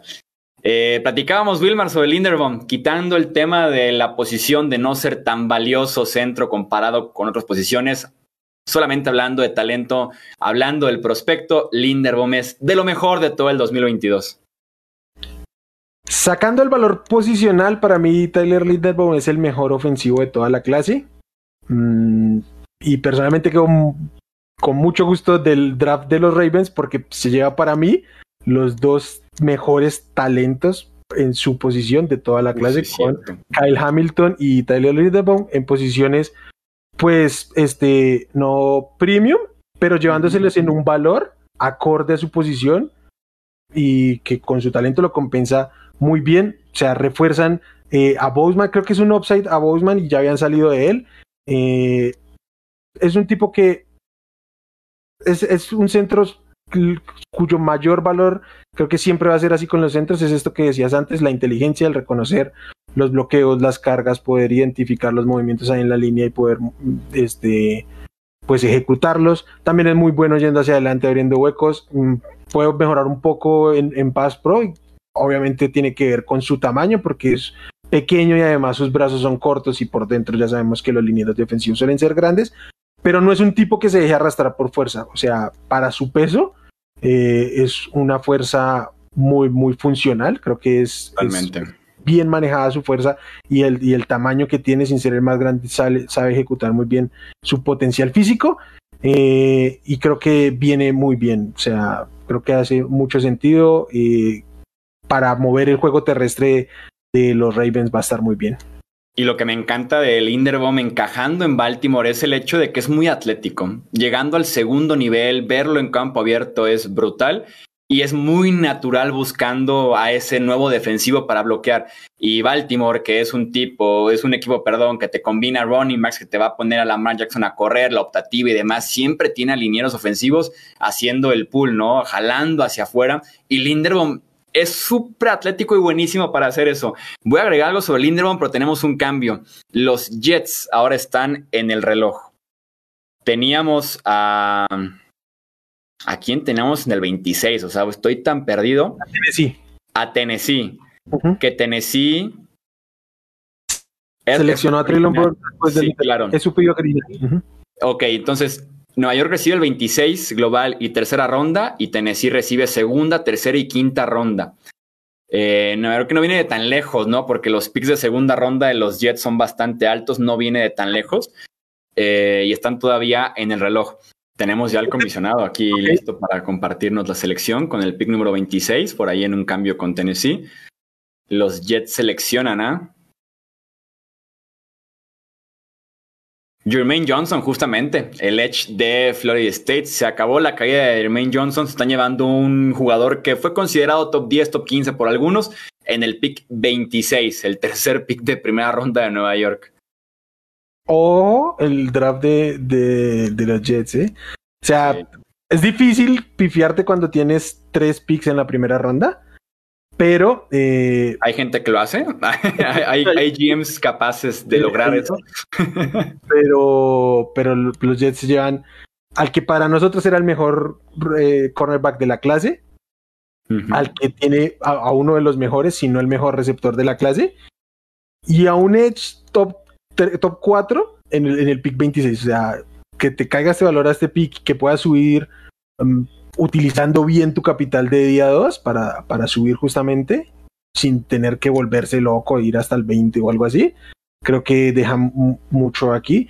Creo que aquí tiene materia prima increíble. Este sale para trabajar su edge, poner a alguien del otro lado de Shaq Lawson que no estuvo el año pasado por lesión y que juntos entre, entre Johnson y, Shaq Lawson le pueden dar una perspectiva muy distinta a esta defensiva de los Jets para imprimir presión que tanta falta les hizo y que con la secundaria que tenían lo echaron muchísimo menos el año anterior. Entonces, me parece un lujo. En términos del, del, comportamiento del draft, ¿no te parece? ¿qué, ¿Qué opinas de esto de tener tres picks en el draft? Porque normalmente, o debería significar esto que en cinco años vas a tener tres contratos 100% garantizados de, opción. Sí, puede ser complicado en ese, en ese sentido. si lo proyectas así y, esperando que los tres se desarrollen de esa forma, sí puede ser complicado. Que la NFL de hoy, en lugar de pagarlo, lo conviertes después en otro pick de primera ronda, si quisieras optar por esa ruta. Pero creo que lo vale. Creo que al final de cuentas, si estás en el rango de los 30 por el hecho de tener un pick muy bueno de segunda ronda y Nueva York tenía hasta dos picks muy buenos de segunda ronda, creo que vale muchísimo la pena jalar el gatillo y hacerte de un edge como Jermaine Johnson que estaba proyectado para ser top 15, máximo top 20 y te lo encuentras en el 26 y que en efecto cubres una necesidad muy grande y que poco a poco esa línea defensiva de Nueva York luce bastante bien, ¿eh? O sea, tienes a Carlson que lo mencionabas regresando de lesión se encontraron en medio de la lesión de Shaq Lawson con John Franklin Myers, que fue su mejor pass rusher exterior la temporada pasada. Está Quinn Williams, está Sheldon Rankins, llegó también en la agencia libre Solomon Thomas. Ahora como pick del draft, eh, Jermaine Johnson, recordemos que Robert Sale viene del esquema de San Francisco, entonces ahí era liniero defensivo en primera ronda prácticamente cada año del draft. Tienes ahora el talento, por lo menos tienes a dos, que es Lawson Williams que es un talento bastante bueno, casi llegando a elite, abajito tal vez. Y una rotación buenísima con Rankins, Franklin Myers, Jermaine Johnson en el draft, Solomon Thomas. Hay que alimentar un poquito ese, ese pass rush, sobre todo en una división en la que vas a enfrentar a Josh Allen, ¿no?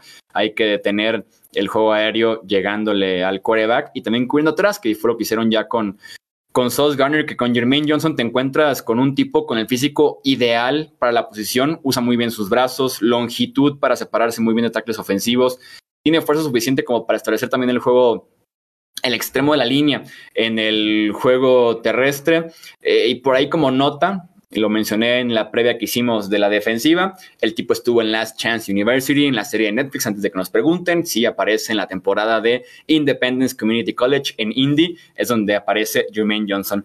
Tenemos un cambio. Tenemos un cambio. Tampa Bay deja de estar en el 27 y ahora Jacksonville está en el reloj. Reaparecen los Jaguars después de haber hecho la primera selección global con Trevon Walker en el puesto 27. Los Jacksonville Jaguars con la selección 27 global seleccionan a La está haciendo de emoción del comisionado. Ajá. Devin Lloyd, el linebacker de Utah. Un linebacker muy largo, un linebacker que mide 6'3, 1'90 más o menos de estatura. Un cuerpo atípico en ese sentido para la posición. Le ayuda un montón el tema de los brazos, muy, muy largos y sabe cómo utilizarlos no permite que los bloqueos le lleguen al pecho y lo saquen de la jugada. Una producción buenísima. Era todo lo que había en esa defensiva de Utah. Devin Lloyd haciendo jugadas todo el tiempo y ayuda un montón. Eh, que tiene versatilidad como blitzer, ya sea en la misma posición de off-ball linebacker, llegándole al quarterback, o también te puede jugar un poquito de pass rusher exterior si así lo pide el esquema. Sí, aunque no tiene el, cuerpo, o sea, es alto, pero no tiene el cuerpo para, para hacer el roser. Creo que en un rol como con el que empezó Micah Parsons podría venir muy bien. O sea, tipo lanzándose en cobertura a veces, a veces aguantando, a veces yendo en blitz. Creo que le, le podría sentar bien, pero creo que en la posición de linebacker eh, puede hacer básicamente todo. Básicamente todo lo puede hacer. Mm, no, no es el mejor contra la carrera, pero sí que puede hacerlo. A mí me gusta mucho cómo va en cobertura porque creo que su lateralidad es muy buena. Entonces, si lo pones enfrente de, un tight end, tiene la capacidad para, para seguir un tight end o algún, algún running back saliendo del backfield. Puede, puede hacerlo y por la explosividad del manejo del cuerpo que tiene eh, y el rango, eh, es, es bastante útil. Y en Blitz, o sea, cuando logra ver el hueco, es muy, muy, muy eficiente lo que me da algo de miedo con Devin Lloyd. Y de hecho, por pura coincidencia, fue el primer partido que me puse a ver en contra de BYU. Madre mía, qué desastre ese partido de Devin Lloyd en contra de BYU, porque nunca, nunca se encontró en el campo nunca encontró los carriles, perdido por el esquema de bloqueo que estaba manejando BYU. Es inconsistente en ese sentido, en reconocer las jugadas, los bloqueos, los carriles para saber dónde atacar. Le falta disciplina, un mejor conocimiento del juego que tal vez tiene que ir de la mano con un mejor cocheo. Está en Utah, no es la gran universidad en ese sentido. Eh, creo que nunca lo vi como tal dominar, pero con el nivel atlético que tiene, eh, el potencial de dominar en la NFL, sin duda alguna, eh, está ahí. Una estadística que da miedo con Devin Lloyd es que falló el 13% de sus tacleos. Eh, según PFF, es un número alto para ser eh, linebacker. Y tiene sentido si eres Jacksonville adelantarte por linebacker, no a Green Bay, que acaban de ir por uno, pero si a Nueva Inglaterra 29. Eh, Green Bay ya hizo su pick, Nueva Inglaterra está otra vez en el reloj. Con la selección número 28 global, los Green Packers toman a Devonte Wyatt, el tackle defensivo de Georgia, que es un excelente valor en el puesto 28. Para algunos, me incluyo ahí, Devonte Wyatt es mejor tackle defensivo, mejor prospecto que Jordan Davis, quien se fue en el top 15, ¿no? Que son compañeros, eran compañeros en Georgia. Es un tipo mucho más explosivo en su arranque, de los mejores primeros pasos, creo yo, en este draft. Ataca muy fuerte el espacio entre el guardia y el tackle, o entre el centro y el guardia para llegar al quarterback temprano. Localiza el balón, buena persecución justamente del running back que esté acarreando en ese momento. Y si le pides no penetrar, simplemente sostener la posición en el juego terrestre, eh, creo que lo puede hacer bastante bien. Y es sumar eh, nombres, tienes a Kenny Clark muy marcado como tackle nariz en esa defensiva 3-4, por un costado Jaron Reed, otro costado Dean Lowry, eh, suma cuerpos en esa línea defensiva que durante un tiempo a Green Bay le costó muchísimo frenar el juego terrestre. Wyatt es perfecto en ese sentido, te puede hacer de todo como tackle defensivo. Sí, y cuando dices que aguantar el bloqueo y no ir hacia adelante es porque es, su función como secundaria, ¿no? Porque penetrando por el interior de la línea es sin duda alguna el mejor de, la clase, mucho mejor que Jordan Davis, compañero de clase en ese aspecto. Además ha tenido un, otra vez, un marzo, un abril increíble porque demostró mucha capacidad física. De hecho, o sea, todos los linieros de, de Georgia demostraron mucha capacidad física atlética en, estos, en este mes. Y si bien no es dejarse llevar por eso, sí que en el film se ve que esa explosividad que muestra en, las métricas se percibe también en el campo, porque su primer paso es buenísimo, su habilidad para hacerse pequeño y pasar por estos huecos que bien mencionas es, es muy bien, o sea, creo que hace, muchísimo sentido ponerle a, a Frank Clark un tipo de este estilo ahí al lado. Sí, es un valor buenísimo en el pick 28 encontrarte con Wyatt, ¿no? Insisto, para algunos era incluso el mejor tackle defensivo. ¿Cuántos jugadores de Georgia llevamos? Trayvon Walker, Jordan Davis, Quay Walker, y también ahora eh, de Monte Wyatt, ¿no? Tengo el dato, tengo el dato. Georgia se convierte en la tercera universidad en la historia con cuatro selecciones de primera ronda, junto a Florida State en 2006 y junto a Miami en 2004. Tenemos a los Pats en el 29 que ya hicieron su selección, a los Chiefs en el 30 que también ya hicieron su selección y los Bengals que están en el 31 ya en el reloj. Nueva Inglaterra que finalmente hizo selección, aficionados de los Pats y esperaron tres horas en este momento, llegó el pick de sus Pats. Está Andrew Booth disponible que deberían correr ya a dar ese, ese pick, ¿no? Eh, ¿O guard? Aquí le dimos guard siempre. Pero bueno, los guards de los guards Kenyon Green o Zion Johnson, ¿verdad? O Tyler Smith, pero viene el cuarto guard al quite. Pudiera ser tal vez un Carlaftis, el tipo es muy Nueva Inglaterra, ¿no? O sea, muy defensive end grande. Siempre dicen que todos los defensive ends de Nueva Inglaterra se tienen que parecer a Willie McGuinness en algún momento de su carrera. Y por ahí lo fueron logrando poco a poco. Eh, George Carlaftis es un Willie McGuinness, por ejemplo. Digo, hablamos de un jugador de hace 20 años, pero... o más. Yo, voy a, dar un nombre porque no me voy a cansar de darles guards a, los Patriots. Cole Strange creo que para mí es más guard, o sea, para mí es mi guard 3 porque para mí Smith es, es offensive tackle. y, creo, así siempre lo dijimos así, este iba a ser una primera ronda aburrida para los Patriots, más allá de eso. Y eh, creo que es Boot por talento o, o, ir a la necesidad, que para mí la necesidad más clara de los Patriots es, es el guard, porque pues perdieron dos. Finalmente, los Patriots hacen una selección en esta noche. Cole Strange, el guardia de Chattanooga. Aplausos, ¿eh? Aplausos. Aplausos por dos sentidos. Aplausos por dos sentidos.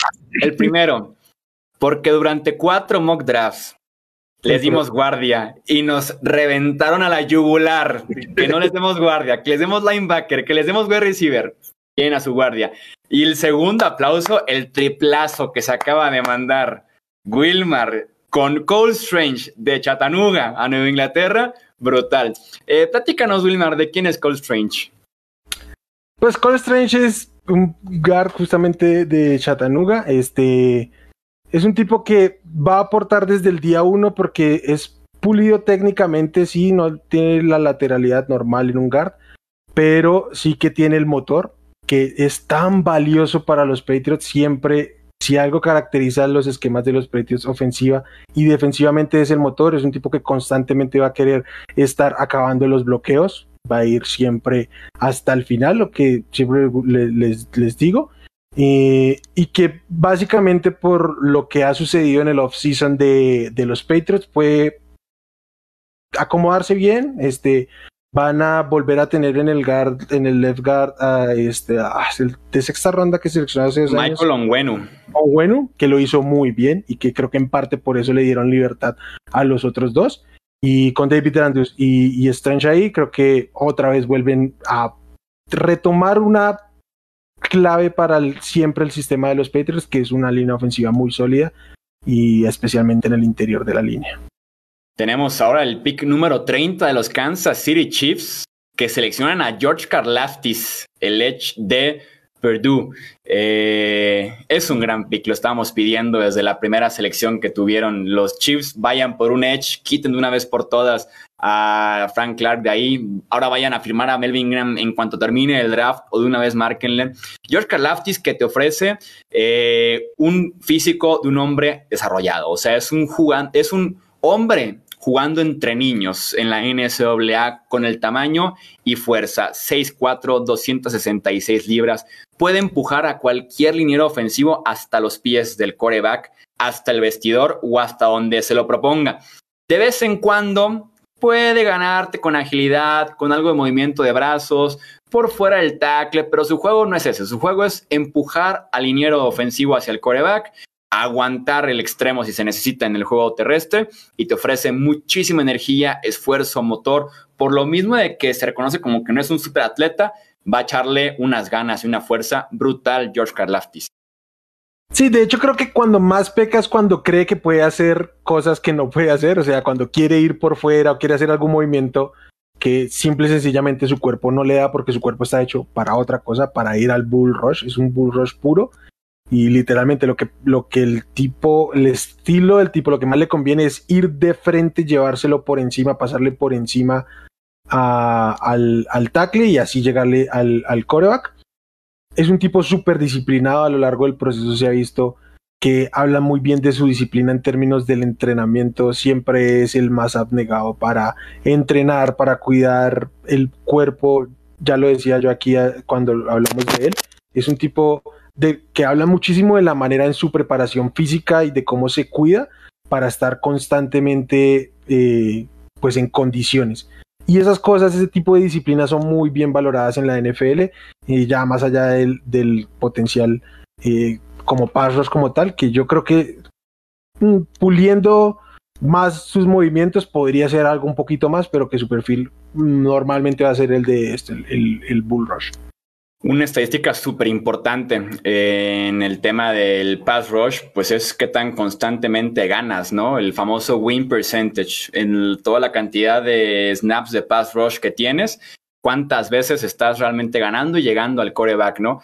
Y si veías a todos los edge que teníamos en esta clase del draft, tenías a Aiden Hutchinson en primer lugar y ahí aparecía Carl Laftis en el puesto número dos. Por arriba de Kevin Thibodeau, por arriba ni se diga de Trayvon Walker y también de Jermaine Johnson. En el puesto 31 los Cincinnati Bengals seleccionan a Daxton Hill, el safety de Michigan, anunciado como safety pero el tipo jugó mucho más de cornerback en el slot en la última temporada que tuvo en Michigan. 4.38 segundos en las 40 yardas, tiene rango de sobra. Movimiento de pies súper fino, limpio, cambios de dirección. Cuando se necesita bajar a hacer un tacleo agresivo o un golpe, el tipo jala el gatillo y baja. Y como digo, tiene mucha versatilidad como slot cornerback o safety. Sí, lo que hemos dicho, o sea, lo pueden mover básicamente por, por todo el interior del, de la secundaria. Y si tienen que jugar con, con cinco, con seis profundos, va a estar ahí, profundos no, sino en la secundaria van a estar, va a estar él ahí constantemente, mmm, dando una mano en el interior. A mí me, me gusta mucho Mike, Mike Hilton, pero sí que se pueden complementar muy bien. Igual y si en algún momento alguno tiene que tirarse por fuera para disimular por ahí un poquito a, a, a y Apple o algo así. Entonces creo que, que viene bien. Uh, no es lo ideal, pero... No, eh, no, me refiero a que no es lo ideal porque Jesse Bates está etiquetado como jugador franquicia. La idea es extenderlo y Jesse Bates no llegan al Super Bowl sin Jesse Bates estos Bengals. La idea es extenderlo. En caso de que algo saliera mal, Daxton Hill tiene el rango de Jesse Bates. Yo extendería a Jesse Bates por todo lo que me pida. Por lo que pida, o sea, hay que hacerlo. Si algo mal. Sí, sí merece ser justamente el safety mejor pagado, pero sí, por lo menos como cornerback, creo que va a ser el rol para iniciar. Eh, Daxton Hill está listo para, para jugar en esa, en esa defensiva. Como dices tú, Mike Hilton es bueno eh, jugando en el slot, pero sí como esquina número 4, como tal vez tercer safety para cubrirte algún wide receiver especial, algún tight end, un running back saliendo del backfield. Daxton Hill creo que tiene un rol en esta ofensiva, sobre todo si apuestan a ser mucho más rápidos, porque sí, en safety están bien cubiertos, Von Bell, Jesse Bates, eh, cornerback mencionábamos que estaban decente por lo menos. Es un, es un buen pick. Es un pick que se puede dar un lujo como, la, como el campeón de la americana. Tal cual. Y, y, y, más cuando ya utilizaste muy bien tus recursos en la, en la agencia libre para suplir tu principal necesidad, que era la de la de la línea ofensiva. Tienen un hueco en la línea ofensiva que tendrán que ver cómo lo solucionan entre mañana y pues si no vía trade o algún agente libre que haya por ahí. Pero me parece bien, además porque uh, bien nombraste a Jesse Bates, pero es que Bombell también entra a su último año de contrato. Entonces, chance para este año, ¿no? Para este año sobre, sobrepoblen un poquito la posición, pero de aquí a un año no sabes cómo puedan ir las negociaciones con uno y el otro, o puedes dejar ir a, a Bombell ya de plano y reemplazarlo ahí. Entonces, me parece un pick prudente e interesante. Tenemos la selección 32. Para cerrar el jueves del draft 2022, los Vikings seleccionan a Louis Sin, el safety de Georgia. por ahí lo mencionábamos hace ratito de que podía convertirse en uno de los defensivos seleccionados en primera ronda de los Bulldogs y pues tienen cinco tomados en primera ronda. Eh, platícanos de Louis Sin, el nuevo safety de, de los Vikings, Wilmar. Es un safety súper versátil que puede bajar constantemente a la caja. Yo creo que su rol en la NFL va a ser el de ese strong safety, ya obviamente son mucho más versátiles las posiciones en la liga, pero sí creo que no es el tipo que metes atrás con gran rango y eso, ¿no? Creo que saliendo de Hamilton y Hill no hay realmente mucho de ese perfil en este, en este draft, pero sí es un tipo que es físico, que te puede ir, en cobertura con un tight end, que puede eh, eh, cargar, hacer blitz, o sea, que puede competir mucho físicamente en, el interior este como de la, de la caja, por dentro de los números, ahí en cobertura, tanto cobertura como en, en jugadas de carrera, o sea, básicamente yendo adelante o yendo en blitz. Eh, es versátil, creo que lo, lo pueden mover eh, eso, en, cobertura corta o, o, atacando, pero sí que me gusta también, lo, creo que básicamente la unanimidad con, con, los de Georgia, el motor, siempre está jugando a, a mil. Sí, buenísimo. Cuando tiene que plantar el pie, bajar a golpear a alguien, el tipo aparte juega con esa agresividad, ¿no? Con esa fortaleza lista para eh, la NFL. Te ofrece, creo yo, habilidad decente, por lo menos en cobertura. Eh, y bueno, de momento complementa muy bien a Harrison Smith, ¿no? Ahí en la parte de atrás. Eh, veremos si se puede convertir después justamente en el sucesor de Harrison Smith que tiene 33 años ya en esa defensiva secundaria de eh, Minnesota. Me parece un buen pick. Creo que Kyle Hamilton incluso era opción para ellos en su pick original, que era el 12. Eh, y bueno, se, tienen que conformar al final de cuentas con Louisin, eh, con este pick 32 para cerrar la primera ronda del draft 2022. Sí, creo que su otra opción era, era Boot, o sea, un, un, cornerback, pero el resto, los Edge que podrían ser opción ya se habían ido, ya habíamos dicho que en la línea ofensiva como que no había mucho por hacer, entonces creo que es bien, se, se complementa bien eh, su necesidad con, con un talento por ahí que tenían disponible. Y al final de cuentas se fueron los wide receivers temprano, pero no tuvimos uno más. No tuvimos ni uno más. No, ya ninguno, ya el séptimo ya no era digno de la primera ronda y nos quedamos sin, sin ver historia, sin ver el récord. Sí, la línea, la línea habían puesto justo para ver si se, si se rompía el récord y pues nada, se quedaron en, en las bajas. Creo que había más chance que se fueran los siete si es que tipo el sexto se iba en el veintitantos y, ya ahí el otro. Pero como que todos les entró el pánico de empezó a caer talento porque se fueron temprano los wide receivers, tal vez. Y obviamente dos, dos wide receivers eh, se, se, fueron vía trade esta, esta noche. Sí, total, totalmente. Aparte hubo dos exactamente adquiridos vía trade que tuvo haber tomado un rol bien importante en las selecciones del draft. Venga, pues entonces hasta aquí vamos a dejar esta primera ronda, esta transmisión, este gran directo.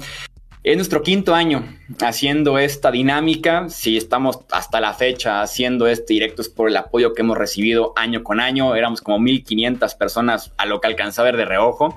Eh, fue un lujo estar nuevamente aquí con ustedes analizando cada selección, opinando de lo que vimos de preparación en los últimos meses de estos prospectos del draft 2022. La cobertura continúa eh, viernes y sábado en las redes sociales de Hablemos de Fútbol, eh, Twitter, Facebook e Instagram ya las conocen, por ahí comentando lo mejor de las siguientes rondas y tendremos obviamente podcast, tendremos videos, ganadores, perdedores, calificaciones del draft, mejores y peores picks, así que estén bien, bien al pendientes de lo que se viene en Hablemos de Fútbol. Wilmar, tu primera vez aquí en directo en Hablemos de Fútbol haciendo el draft. Me atrevo a decir que fue una excelente primera vez. Muchísimas gracias, brother. No, Chuy, un placer estar acá. Un saludo a toda la gente que está aquí viéndonos. Como bien dices, esto es por ellos. O sea, yo disfruté mucho estar acá, pero sin el apoyo de toda la gente, pues no estaríamos acá. Entonces, gracias. Espero que para, así como para ti, que para la gente también haya sido satisfactorio. Y pues nada, a seguir con, con este draft que aún no termina el proceso de draft y hay que seguirle dando. También mencionar tras bambalinas el esfuerzo de nuestro productor Edgar Gallardo que se rifó un directo más con imágenes, con la cintilla, eh, audios, todo estuvo a la perfección. Le mandamos un fuerte abrazo a nuestro producer, el buen Edgar Gallardo. Nuevamente agradecerles, nuevamente agradecerles. Yo soy Jesús Sánchez. Estos Hablemos de Fútbol. Que sea un excelente resto del draft 2022. Hasta la próxima. Gracias por escuchar el podcast de Hablemos de Fútbol. Para más, no olvides seguirnos en redes sociales y visitar hablemosdefutbol.com.